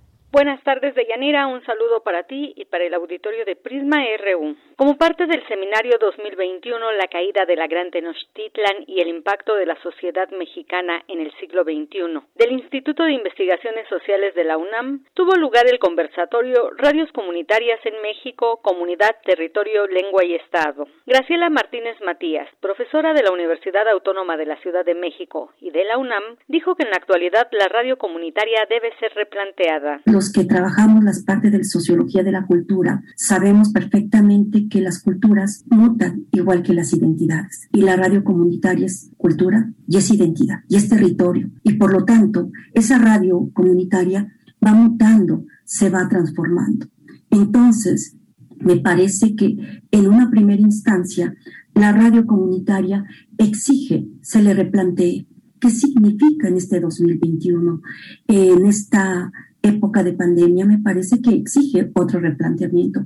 Por su parte, Sócrates Vázquez García, periodista radial y activista por los derechos de comunicación de los pueblos indígenas, comentó que en el contexto actual la radio es un referente. Sigue siendo como un elemento que, marca también que hay un proceso que más amplio en las comunidades, ¿no? Y en una de las cuestiones que ha sobresalido, pues es la defensa del territorio, ¿no? Es ese territorio no entendido como la tierra en donde sembramos la milpa nada más o en donde tenemos la casa, sino que todo está relaciones que se dan en torno a la construcción cultural sobre las relaciones con el territorio. ¿no? Finalmente es una relación que se construye durante el tiempo, durante la forma en cómo se han apropiado diversos espacios, escenarios y que los, los hemos nombrado en nuestras lenguas indígenas. ¿no? Para José Manuel Ramos Rodríguez, miembro del Sistema Nacional de Investigadores, se ha hecho costumbre hablar de radios indígenas y comunitarias como si fueran lo mismo. La relación con el territorio que se da desde una radio indígena, desde una experiencia indígena, pues es muy diferente a la relación con el territorio que se da en una radio comunitaria, vamos a decir, en un centro urbano o en una comunidad no indígena. Tiene implicaciones muy distintas. Deyanira, este es mi reporte. Buenas tardes.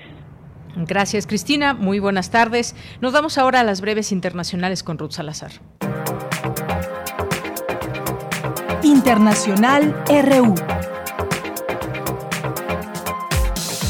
Al menos 115 mil trabajadores sanitarios murieron de COVID-19 desde el inicio de la pandemia, indicó el director general de la Organización Mundial de la Salud, Tedros Adhanom, quien volvió a denunciar la escandalosa desigualdad de acceso a las vacunas en el mundo, pues más del 75% de todas ellas se han administrado en solo 10 países. El mundo está en guerra contra la COVID-19, dijo el secretario general de la ONU, urgiendo a la comunidad internacional a adoptar una lógica bélica contra la pandemia que ha dejado ya 300.000 muertos en la India. El secretario de Estado de Asuntos Europeos de Francia, Clement Beaune, afirmó que solo las vacunas autorizadas por la Agencia Europea del Medicamento serán reconocidas por el pase sanitario europeo que entra en vigor este primero de julio. Todos los países de la Unión Europea aceptan las cuatro vacunas aprobadas por el bloque Pfizer, BioNTech, Moderna, AstraZeneca y Johnson Johnson. La Agencia de la ONU para los Refugiados Palestinos elaboró una evaluación provisional de los daños causados por los bombardeos israelíes en la franja de Gaza. Mil viviendas totalmente destruidas, seis hospitales y once centros de salud dañados. La ex líder de Myanmar, Aung San Suu Kyi, acusada de varios cargos por la Junta, compareció por primera vez en persona ante un tribunal desde el golpe de Estado y desafió a los generales que la derrocaron.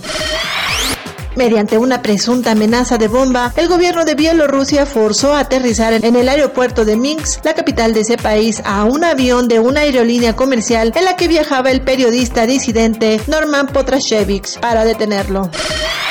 El banquero Guillermo Lazo, de 65 años, asumió este lunes el poder en Ecuador. El presidente saliente, Lenin Moreno, culmina su mandato con un 9.3% de aprobación según la última encuesta de la firma Ceratos. Lazo hereda un país golpeado por una crisis económica, social y sanitaria agravada por la pandemia.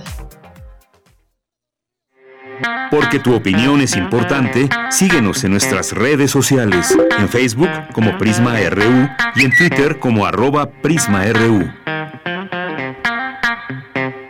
Bien, muchas gracias aquí a quienes nos escriben, Rosario Durán, Alejandro Cardiel, gracias también. Recuerden leer la Gaceta Digital. Muchos saludos a el licenciado Hugo Huitrón, director de Gaceta UNAM eh, también Ale Rangel que nos está escuchando y pues a todos ustedes que siguen acompañándonos. Pues como les habíamos dicho, seguimos muy atentos de lo que pasa en el Alef y los seguimos invitando a ustedes a que sean parte de este festival que nos tiene una oferta enorme para poder escuchar, eh, hablar de distintos temas que se refieren a la medicina en este año y de esta manera eh, virtual, pero también interactiva, como el abrazo metateatro, una experiencia interactiva que pues es una obra con el propósito de que el espectador se convierta, el, espectador tradicional se convierta en un, usuario y eh, pues se perciba dentro, adentro del teatro, conviviendo con los personajes y desde esta cercanía tenga la posibilidad de elegir quién de ellos inicia la historia, por dónde continuará, pero bueno, vamos a platicarlo mejor, que nos lo platique, ya está en la línea telefónica Alicia Sánchez, que es directora general de este proyecto, como les decía, en el marco de la LEF, Festival Arte y Ciencia. Eh, la dirección de teatro y las compañías así que el Teatro de Movimiento, Primero Sueño AC, Medusa Lab, Biocénica, Cuerpo Digital y Transdisciplina y Nocturno Teatro presentan El Abrazo. Metateatro, Alicia, bienvenida. Buenas tardes. Buenas tardes, un gusto estar con ustedes. Gracias, Alicia. Pues cuéntanos para quienes nos están escuchando en este momento de qué trata, de qué trata Abrazo eh, Metateatro, qué significa, qué experiencia pueden, pueden ser parte quienes nos están escuchando en este momento al acceder.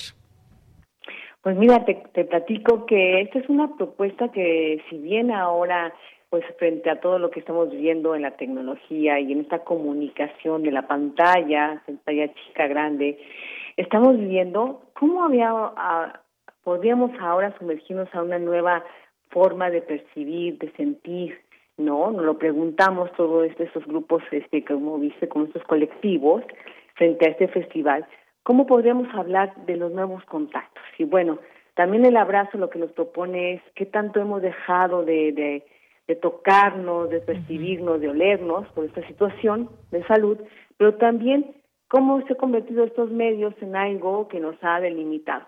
Pero también nos ha abierto otras puertas, como es el caso de esta obra que proponemos, donde invitamos al espectador público que de una forma activa participe. Esto es metateatro, un teatro dentro del teatro, una experiencia que le brinda al espectador una vivencia contextual, interesante, innovadora, haciendo el contacto con la obra misma, personalizándola, haciéndola única, que si bien tiene una, un desarrollo continuo, si no tiene elegir ninguna opción, también pueden elegir sus opciones. Y eso creo que es algo que nosotros queremos proponer para sentir un teatro mucho más cercano, un teatro mucho más vivido y no solamente en una pantalla, ¿no? Es así como el abrazo que está dentro del marco del Festival ALED propone a los espectadores de una manera de sumergirse en un alrededor de un 360 grados. Si bien pueden hacerlo con diferentes dispositivos, esos dispositivos que pueden ser un smartphone, tablet o equipo de cómputo, o si pues pueden tener un visor de realidad virtual RB maravilloso, sino cualquier dispositivo para vivir esta experiencia que es inversiva. Muy bien, bueno, pues qué interesante este proyecto porque pues justamente las relaciones se han afectado, las relaciones familiares, digo afectado en este sentido del contacto, del abrazo, de podernos dar un beso, de poder tener esas expresiones que normalmente teníamos antes y que ahora pues pueden implicar un peligro. Esa sola situación de pensarlo de esa manera, pues vaya que, que, afecta una relación amorosa, por ejemplo, eh, y además afectada ahora en gran medida por el abuso que quizás muchos ya hemos llegado al abuso de dispositivos tecnológicos que pues sin duda también nos ha hecho tener otro tipo de eh, o acceder a otro tipo de relaciones pero el contacto siempre va a ser importante a final de cuentas, Alicia. El contacto siempre va a ser también parte de nuestra forma de relacionarnos con el mundo y de expresar, que justamente pues a través de las artes escénicas, como es el caso del, del teatro, pues nos lleva también a esas relaciones. Cuando vamos a un teatro, pues normalmente estamos en presencia, pero esto nos da la posibilidad de seguir imaginando y es un proyecto que justamente por eso, eh, por eso eh, encarna esta, esta posibilidad de hacer esta reflexión profunda de esta eh, posibilidad y de sumergirnos, de sumergirnos en esta, en esta obra.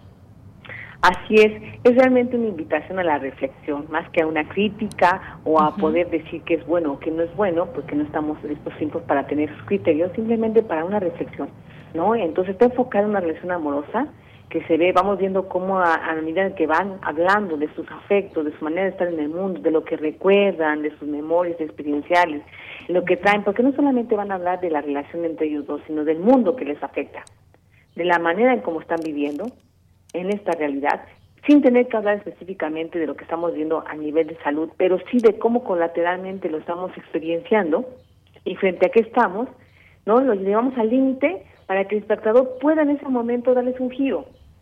Tiene cuatro finales el espectador. Entonces el espectador sabrá, y ahí es donde uno empieza con la reflexión, ¿qué final le quiero dar a esta obra? ¿Se abrazarán? ¿No se abrazarán? Quiero que él termine yéndose o ella ¿O qué opción les doy? Ahí es donde invitamos a la reflexión, ¿no? Normalmente tenemos una obra donde terminan siendo muy bien estructurada, de alguna forma donde se nos propone en toda su totalidad una propuesta vivencial. Pero aquí cuando yo soy como ese lector, casi poder elegir el futuro, o poder elegir una escena paralela, o poder escuchar un audio que aunque a lo mejor en, en la escena base estoy escuchando un diálogo, diríamos, conciliador, tranquilo, puedo tocar un motivo y de repente escucho cómo se están gritando, ¿no? También yo decido en qué tono los quiero escuchar. ¿Cómo los quiero escuchar? ¿En esta manera de estarse gritando o en esta parte conciliadora? Eso ya es una elección motiva. Y eso también nos lleva a, reflexionar en cómo estamos, en dónde está la empatía que encarnamos en la manera de vivir un teatro así. Porque si bien el teatro que vimos presencial, pues encarnamos porque vemos una relación circular entre el espectador y el actor-actriz. Ahora lo tenemos que hacer así. Seguramente, pues no está en vivo, pero hemos hecho todo tecnológicamente hablando, en el buen uso de este medio y de las herramientas, propositivamente para que podamos, entonces, si este va a ser el medio de comunicación por ahora, o el que está más fuerte, llevarnos a una experiencia que tenga una vivencia única en un ambiente virtual, para que el, el público pueda construir sus obras con sus propias decisiones y experiencias. Entonces ahí van que vamos creando una narrativa que se expande en la escena, en la imagen, en el espacio, en la narrativa y por supuesto en lo sonoro. Eso justamente que es lo innovador, todo esto que mencionas. Y pues hay tres funciones por día. Esto desde que inició el ALEF hasta el 30, tres funciones por día eh, del 20 a 30 de mayo, a las 10 de la mañana, 4 de la tarde, 8 de la noche. Y tiene que haber un, un preregistro, Alicia. Sí, mira, es muy sencillo. ¿no? Eh, si quieren entrar a la página, a nuestro sitio del Festival ALEP, ahí viene la información. Si no, es muy fácil, ¿no? www.elabrazo2021.com. Así de fácil, entramos al abrazo2021.com y le damos y vamos a llevar directamente a un formulario y lo único que necesitamos es un correo electrónico. Eso es la única manera para poder accesar y todos tenemos un correo electrónico para que te llegue, ahí eliges el día, la hora, ¿no? Que quieres tener la función, te llegará un boleto vía correo con el, con el correo que te registraste y ahí podrás entonces navegar también ahí cómo se te va a explicar en modo de video y escrito cómo navegar y de qué manera disponer para que puedas tener una excelente experiencia. Es muy sencillo www.elabrazo2021.com. Ahí viene toda la información que requerimos. Igualmente viene la información general de qué está compuesta esta obra y también un video que te podrá dar guiar de una manera muy fácil. Muy bien, pues ahí está la invitación, de verdad, sumérjanse y sean parte de este proyecto que seguramente les va a gustar. Por algo, pues se tienen estas tres funciones por día de aquí hasta el 30 de mayo y ya nos, ya nos platicarán. Pues Alicia, muchísimas gracias por estar con nosotros y platicarnos sobre este proyecto y las posibilidades para el público como parte de este Festival de la LEF. Es un gusto y los esperamos cordialmente una experiencia inversiva 360 grados de interacción. Gracias. Gracias, gracias a ti. Alicia Sánchez, directora general de este proyecto, muy buenas tardes. Y bueno, pues eh, seguimos invitándolos, por supuesto, a que sean parte de este festival. Hay eh, pues distintos eh, temas y enfoques eh, tuve oportunidad el fin de semana de estar eh, escuchando algunos de estos de estas mesas, de estos conversatorios. Uno de ellos, el día de ayer, el cuerpo y la enfermedad, que además les comento todavía están en línea, los pueden ustedes consultar a través de la página del, de la LEF y eh, pues se llamó el cuerpo y la enfermedad y hablaba desde ese enfoque tan quizás que con esta enfermedad de COVID-19 en algún momento pues no nos habíamos planteado, que puede suceder también con otras enfermedades, claro, porque a final de cuentas nuestro cuerpo es nuestro territorio. Y, decían los, eh, los que participaron, eh, entre algunos de ellos, cuando nos enfermamos nos dejamos en manos de otros esas decisiones, sobre todo cuando pues perdemos conciencia por alguna situación, alguna enfermedad, cuando una persona es intubada, que han sido muchos y muchas en esta en esta pandemia y dejamos en, en manos de otros nuestra salud, en manos de los expertos, en manos de, de los médicos que toman decisiones, pero hay quien se ha opuesto también a estas decisiones y, y ha logrado salvar la vida y, se regocija también en, de haber tenido la posibilidad de, decidir o incluso pues también eh, el hacer equipo con otras tomas, con las tomas de decisión sobre lo que nos va a pasar en lo subsecuente, en los próximos días, o qué le puede pasar a mi cuerpo, a mi territorio ese territorio vital y el ejercicio de la medicina también, que puede ser muchas veces autoritario, decían eh, en este sentido, donde pues le exige al paciente absoluta obediencia. Y entonces pues se vuelven decisiones que también o dónde se queda la decisión de nosotros por nuestro sobre nuestro propio cuerpo. Hay una estructura de alguna forma autoritaria que pues debemos de ponernos en manos de otros dónde quedan nuestras decisiones y por ahí se van algunas reflexiones muy interesantes sobre estos, estos temas. Así que no dejen de consultar por favor, en la página de la LEF todo lo que nos ofrece y sean parte de pues todas estas posibilidades para seguir comprendiendo, entendiendo desde el arte también, desde la medicina, pues nuestro entorno y nuestra realidad. Continuamos. Relatamos al mundo. Relatamos al mundo.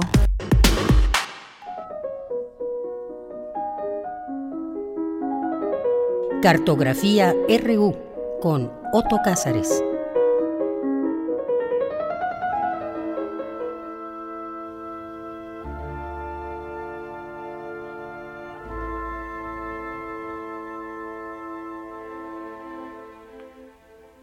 Otto Cázares, ¿cómo estás? Buenas tardes. Aquí estoy oyendo muy solemnemente esas notas del chelo de Yo-Yo Ma, porque hoy de Yanira, bueno, hoy cumplimos, bueno, estamos a punto de cumplir cinco años al aire. Así es, Otto. Qué alegría. Cinco años de prisma.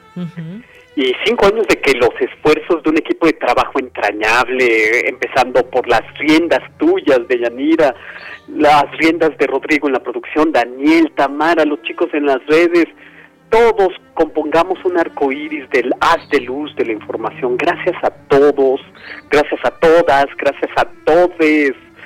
Eh, larga vida a Prisma RU, querida de Yanira. Efectivamente, Otto, pues felicidades a todos, porque todos los días pues hacemos este, este trabajo y juntos hacemos posible estas transmisiones a los colaboradores que como tú pues también son parte de este, de este programa y lo nutren con todo su, su entusiasmo y su conocimiento. Yo estoy encantadísimo de hacerlo cada lunes de Yanira querida y bueno, ahora voy a las razones por las cuales comparto el concierto para cello de Schumann. Eh, probablemente los más atentos de nuestros radioescuchas hayan prestado oídos a nuestros compañeros de primer movimiento el jueves pasado, donde el querido doctor Alberto Betancourt, en su tan celebrada sección Mundos Posibles, terminó Alberto su lúcido comentario acerca del último capítulo del conflicto armado entre Israel y Palestina, con el segundo movimiento de la séptima sinfonía de Beethoven, interpretada por una orquesta de judíos y palestinos, la Orquesta Diván de Oriente y Occidente, dirigida por Daniel Barenboim.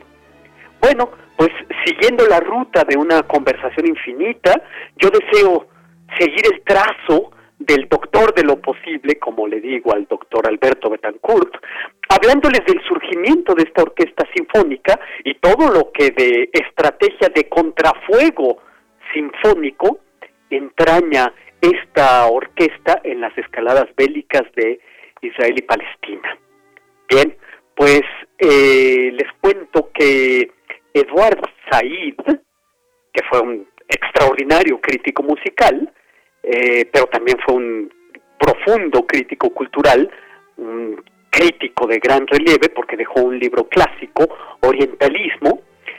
Eh, poco antes de morir, murió en el 2003, escribió en el New York Times un testimonio entrañable sobre sus relaciones con el judío Daniel Barenboim, uno de los grandes músicos del siglo, y también la de Said y la de Barenboim fue una de las grandes amistades del siglo.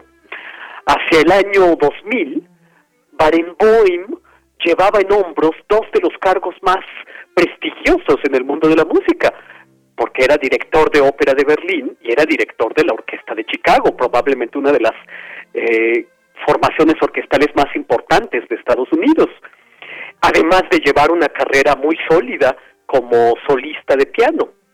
Daniel Barenboim es un personaje que se salta todas las convenciones, porque a finales de los años 80, Barenboim fue el primer israelí en dar un recital en Palestina. Dio un concierto de Franz Schubert a cuatro manos eh, con un joven pianista palestino. Fue también el primer israelí que ofreció sus servicios gratuitos a la Universidad de Birzeit en Cisjordania. De modo que tenemos en Barenboim alguien muy lúcido, muy crítico sobre las políticas israelitas y cuenta Said que Barenboim tenía su libro sobre la cuestión palestina abierto sobre el estrado del piano, de modo que Barenboim lo conocía perfectamente. Se, Barenboim se salta todas las convenciones. Eh, Said también escribió páginas de un espinoso tema que caracteriza a Daniel Barenboim, que fue eh, cómo un israelí luchó en contra del tabú contra Wagner. Barenboim, un judío, causó un estallido de indignación el 7 de julio de 2001 porque rompió el tabú que impedía que en la radio, que en los programas de concierto se interpretara música de Richard Wagner en Israel. Richard Wagner, un autor de música sublime, un autor de 10 obras maestras ineludibles, pero autor también de un lamentable panfleto contra los judíos, además de haber sido el eh, compositor preferido de Adolf Hitler, tuvo la mala fortuna de ser su eh, compositor favorito. Bueno, resulta que en un festival musical de Israel, después de dirigir a una orquesta con conciertos de Schumann y de Stravinsky, Daniel Barenboim se voltea al, ante el público, de cara al público israelita, y dice que si alguien quiere abandonar la sala puede hacerlo, pero que a continuación sonarían las notas de la obertura de Tristán y e Isolda de Richard Wagner. Bueno, muchos salieron de la sala. Después de recibir acusaciones de haber interpretado música del compositor favorito de Hitler, se le exigió a Daniel Barenboim disculpas públicas. Atravesó la línea roja, para decirlo en breve.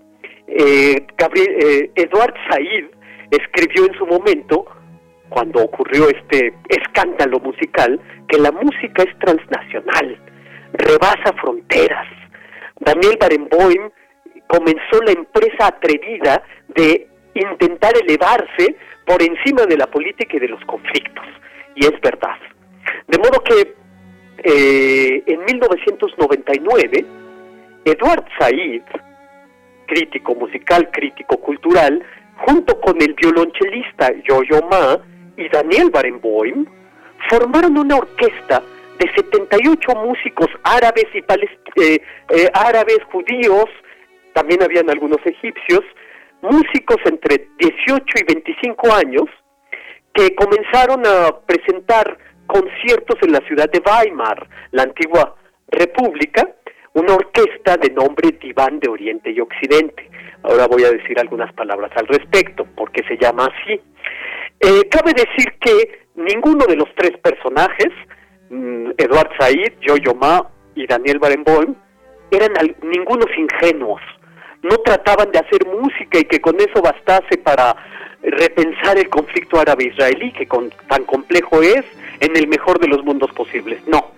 Durante semanas, la orquesta formada por estos músicos, eh, tanto palestinos como israelitas, eh, dedicaban horas y horas a sus ensayos, como las grandes orquestas, con gran disciplina. Pero también se daban clases magistrales, se llevaban a cabo encendidos debates sobre nacionalismo, sobre identidad, sobre justicia, sobre historia. Judíos, palestinos y egipcios daban estas eh, párvula a, esta, a este gran debate. Recordemos que Egipto tuvo un sentimiento de acción concertada por Israel contra el gobierno revolucionario del coronel eh, Gamal Abdel Nasser, más tarde en 1973 se dio la cruenta guerra de Yom Kippur, etcétera, etcétera. Después de estos debates intensísimos, tocaban la séptima sinfonía de Beethoven. Tocaban el concierto para cello de Schumann, que es el que estamos oyendo, interpretado por Jojo Ma. Y interpretaban también el concierto para dos pianos de Mozart, con un pianista palestino y otro israelí. De modo que las discusiones acaloradas de identidad y política se disolvían en increíbles ejecuciones orquestales. Las tardes encendidas de debate las acompañaban con las lecturas en voz alta de Diván de Oriente y Occidente de Goethe, que es de donde precisamente recibe el nombre esta orquesta. Y esto merece una reflexión, y con esto me dirijo a la conclusión de este comentario. El diván de Oriente y Occidente es un conjunto de poesías de espíritu oriental de Goethe, el autor del Fausto, el autor del, de Werther, de las afinidades selectivas, etc. Goethe, eh, desde muy joven, estudió hebreo en Frankfurt y fue un estudioso del mundo bíblico, pero también del mundo coránico. Es decir, era un estudioso de lo semítico en sus dos aspectos, lo hebraico y lo arábigo. Eh, Goethe, en su posición de consejero de Weimar, que fue un ducado antes de ser república, el ducado de Sajona-Weimar, hizo todo por la adquisición de manuscritos orientales para la biblioteca de Weimar. De modo que eh, su escritura del diván, pues es una encantadora colección de poesías eh, con un espíritu oriental y bueno, eh, de todo el encantador conjunto de libros que conforman el diván, que son varios, voy a leer para ustedes el llamado libro de las un poema del libro de las sentencias, que me parece pudo haber sido el programa de acción de la orquesta fundada por Eduard Said, Daniel Barenboim y Yo-Yo Ma orquesta de judíos, egipcios y palestinos. Dice así, de aquel que no conoces, al saludo rinde cumplido honor. Más que del viaje, amigo, te sea cara su cortés atención. Cambia con él algunas palabritas y luego dile adiós. Él marchará rumbo al oriente, hacia occidente tú, pero puede que al cabo de los años del destino por virtud os volverías a encontrar súbitamente y entonces exclamar te veis con alegría mutua, sincera, oh, de nuevo ahí estás. Que una antigua amistad crea nuevos lazos, el saludo primero vale mil, por eso te aconsejo que al que encuentres en tu senda saludes muy gentil. Hasta ahí, Goethe con su diván de Oriente y Occidente, escrito en Weimar sede de la Orquesta Árabe Israelí. El conflicto árabe-israelí ha podido, en una medida menor pero esperanzadora, resolverse en poesía y en sentido sinfónico. Entre el sionismo y la Nakba palestina, dice Eduard Said, los políticos pueden decir los disparates que quieran y hacer lo que les venga en gana, al igual que los demagogos profesionales. Pero para los intelectuales, para los artistas y para los ciudadanos libres, siempre debe haber espacio para la disensión, siempre debe haber espacio para defender ideas alternativas. Y esto es lo que yo tengo que decir este lunes 24 de mayo de 2021, celebrando el contrafuego sinfónico de la orquesta Diván de Oriente y Occidente, fundado por Eduard Said, Yo-Yo Ma y eh, Daniel Barenboim. Muy bien, pues muchas gracias Otto, como siempre, de verdad gracias y gracias también por ser parte de este equipo y de Prisma RU que está por cumplir, está próximo ya a cumplir cinco años. Muchas gracias. Cinco años, magnífico, un abrazo y muchas gracias de nueva cuenta. A ti también, un abrazo.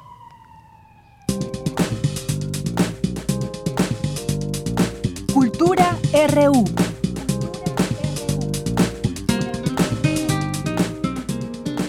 Bien, pues es momento de irnos a Cultura con Tamara Quiroz. Adelante.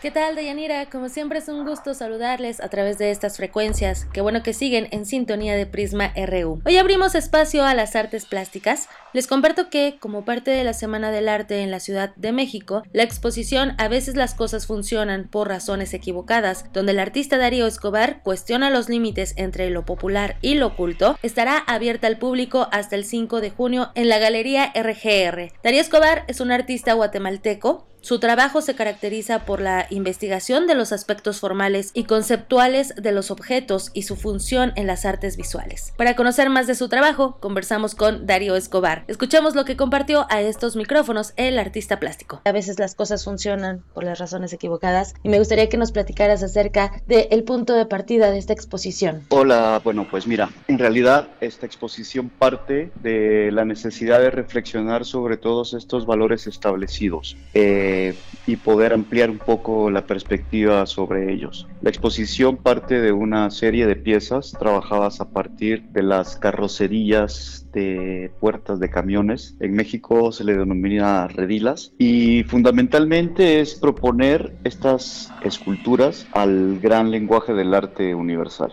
La idea es simplemente cuestionar todos esos parámetros y valores en donde se ha fundamentado el arte geométrico en los últimos, uff, casi 100 años. Darío, acerca de las referencias en tu obra, ¿qué nos puedes compartir? Bueno, mi obra es un diálogo abierto con la historia del arte, desde un lugar como Centroamérica o bien como México mismo. La idea fundamental es utilizar estas referencias, ponerlas sobre la mesa de discusión, intentar reflexionar a profundidad sobre esto y pensar en realidad que hay mucho de lo que está alrededor de nosotros, que probablemente lo damos por asumido, pero hay un horizonte mucho más grande, mucho más amplio y qué mejor que en este momento podamos reflexionar sobre lo que es alta cultura, cultura popular y probablemente más que reflexionar sobre esto, que intentemos pensar qué determina cada espacio y cómo funciona. Oye Darío, eh, formas parte de la Semana del Arte, ya finalizó, pero tu obra estará disponible eh, hasta junio. ¿Podrías platicarnos cómo has vivido esta muestra en medio de una pandemia, en, en tiempos atípicos? Pues mira, fundamentalmente ha sido, yo sé que va a sonar un poco extraño lo que voy a decir, pero ha sido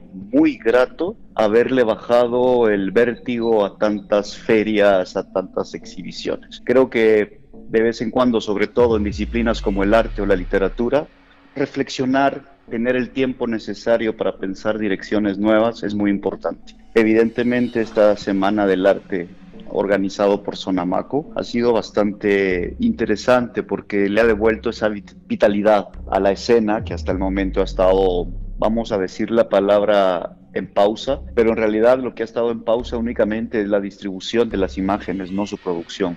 Creo que es muy interesante poder enfrentarnos todos los artistas en este momento a poder mostrar mucho de lo que hemos hecho en estos periodos en donde realmente bajarle el ritmo puede ser algo apropiado. Por supuesto, creo que nos ha dejado eh, justo esta reflexión. Darío, muchísimas gracias por tomar la llamada y por platicarnos acerca de esta exposición. Bueno, muchas gracias por la invitación y que estén bien. A veces las cosas funcionan por las razones equivocadas. Estará disponible hasta el 5 de junio. Pueden visitar la Galería RGR ubicada en General Antonio León número 48 en la colonia San Miguel Chapultepec o bien visitar el sitio web www.rgrart.com diagonal es. Otra de las exposiciones que no se pueden perder y que está disponible de forma presencial y virtual es Interiores imprecisos, exteriores inciertos, obras que, juntas o separadas, rastrean concepciones sobre el mundo interior y el mundo exterior desde acercamientos y discursos variados. Todos los detalles los tiene la curadora de esta muestra, Carla Nogués. Escuchemos.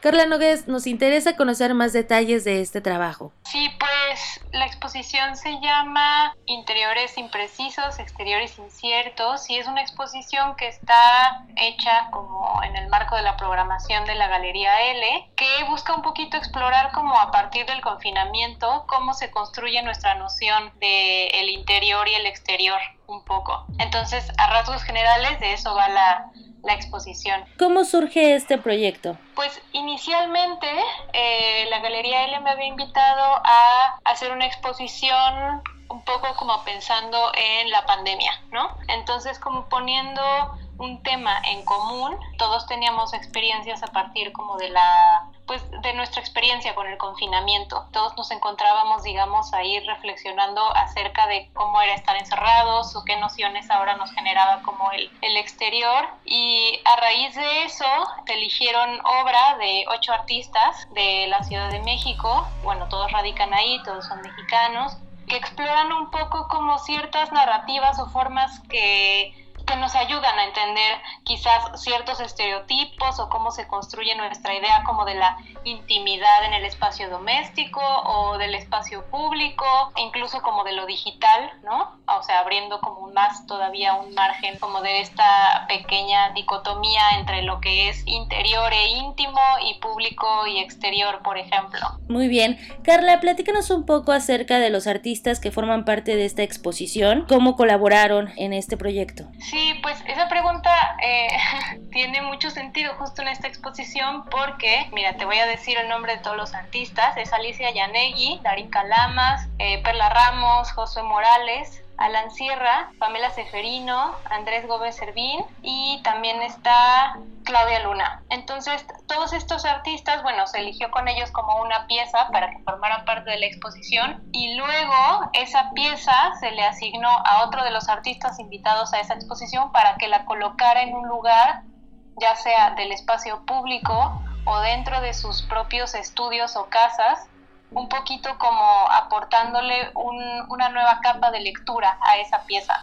Entonces, una vez que los artistas instalaron la obra de otro dentro de estos espacios, se tomó un registro fotográfico y básicamente esa foto es la que forma parte de la exposición, en donde tenemos una obra y además un espacio pensado como para esa obra que la acompaña, o la obra dialogando como con un espacio asignado por otro artista. Muy bien. Oye, Carla, y esta exposición, bueno, se está presentando en la Galería L, se inauguró en marzo. ¿Hasta cuándo podremos verla, disfrutarla y también en esta cualidad de los espacios también alternativos en cuanto a lo digital?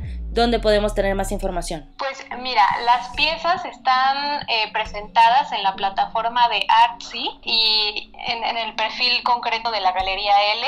Artsy es una plataforma de venta y exhibición de obras como en línea y también va a haber como una publicación de la exposición. Va a ser una publicación tanto digital como impresa y ahí también se van a poder ver como todas estas fotografías reunidas como con un breve texto que les acompaña y bueno, por ejemplo, este formato, ahora que lo mencionabas al inicio de tu pregunta, es también como una búsqueda por explorar cómo se pueden hacer también las exposiciones ahora que estuvimos como muy limitados como de espacios culturales, de museos, eh, de galerías.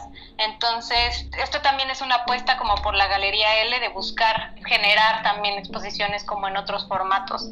Y por eso, digamos que la exposición se ve tanto en la plataforma de Artsy como próximamente en el impreso digital y el impreso, eh, bueno, más bien el impreso físico de la publicación y su versión digital. Excelente. Carla, pues muchísimas gracias por tomar la llamada y también por brindarnos este panorama general de esta exposición Interiores Imprecisos, Exteriores Inciertos, disponible en la Galería L. Vamos a también compartir la liga en nuestras redes sociales para que la gente también explore estas nuevas readaptaciones ¿no? de los formatos expositivos a través de estos ocho artistas. Muchísimas gracias, Carla. No, muchas gracias a ti por el espacio. La Galería L se encuentra en la calle Alfonso Reyes, número 216, en la colonia Hipódromo de la Alcaldía Cuauhtémoc. Para mayor información también pueden visitar la plataforma artsy.net. Recuerden seguir nuestras redes sociales arroba prisma.ru. A mí me encuentran en Twitter como arroba tamaraquiros-m. Hasta aquí la información de hoy. Les deseo que tengan excelente inicio de semana.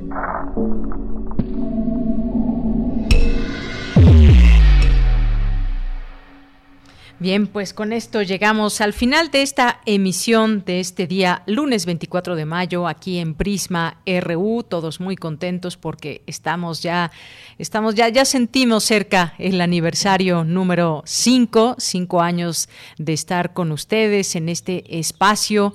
Así que, pues, siempre las gracias serán infinitas para todos ustedes. Gracias por ser parte de este proyecto que continúa a través de Radio UNAM y gracias a todas las personas que lo hacen posible. A lo largo de la semana pues estaremos haciendo referencia a ello y el viernes pues tendremos un programa especial, así que no se lo pierdan. Tres de la tarde en punto, a nombre de todo el equipo soy de Yanira Morán. Buenas tardes, buen provecho y hasta mañana.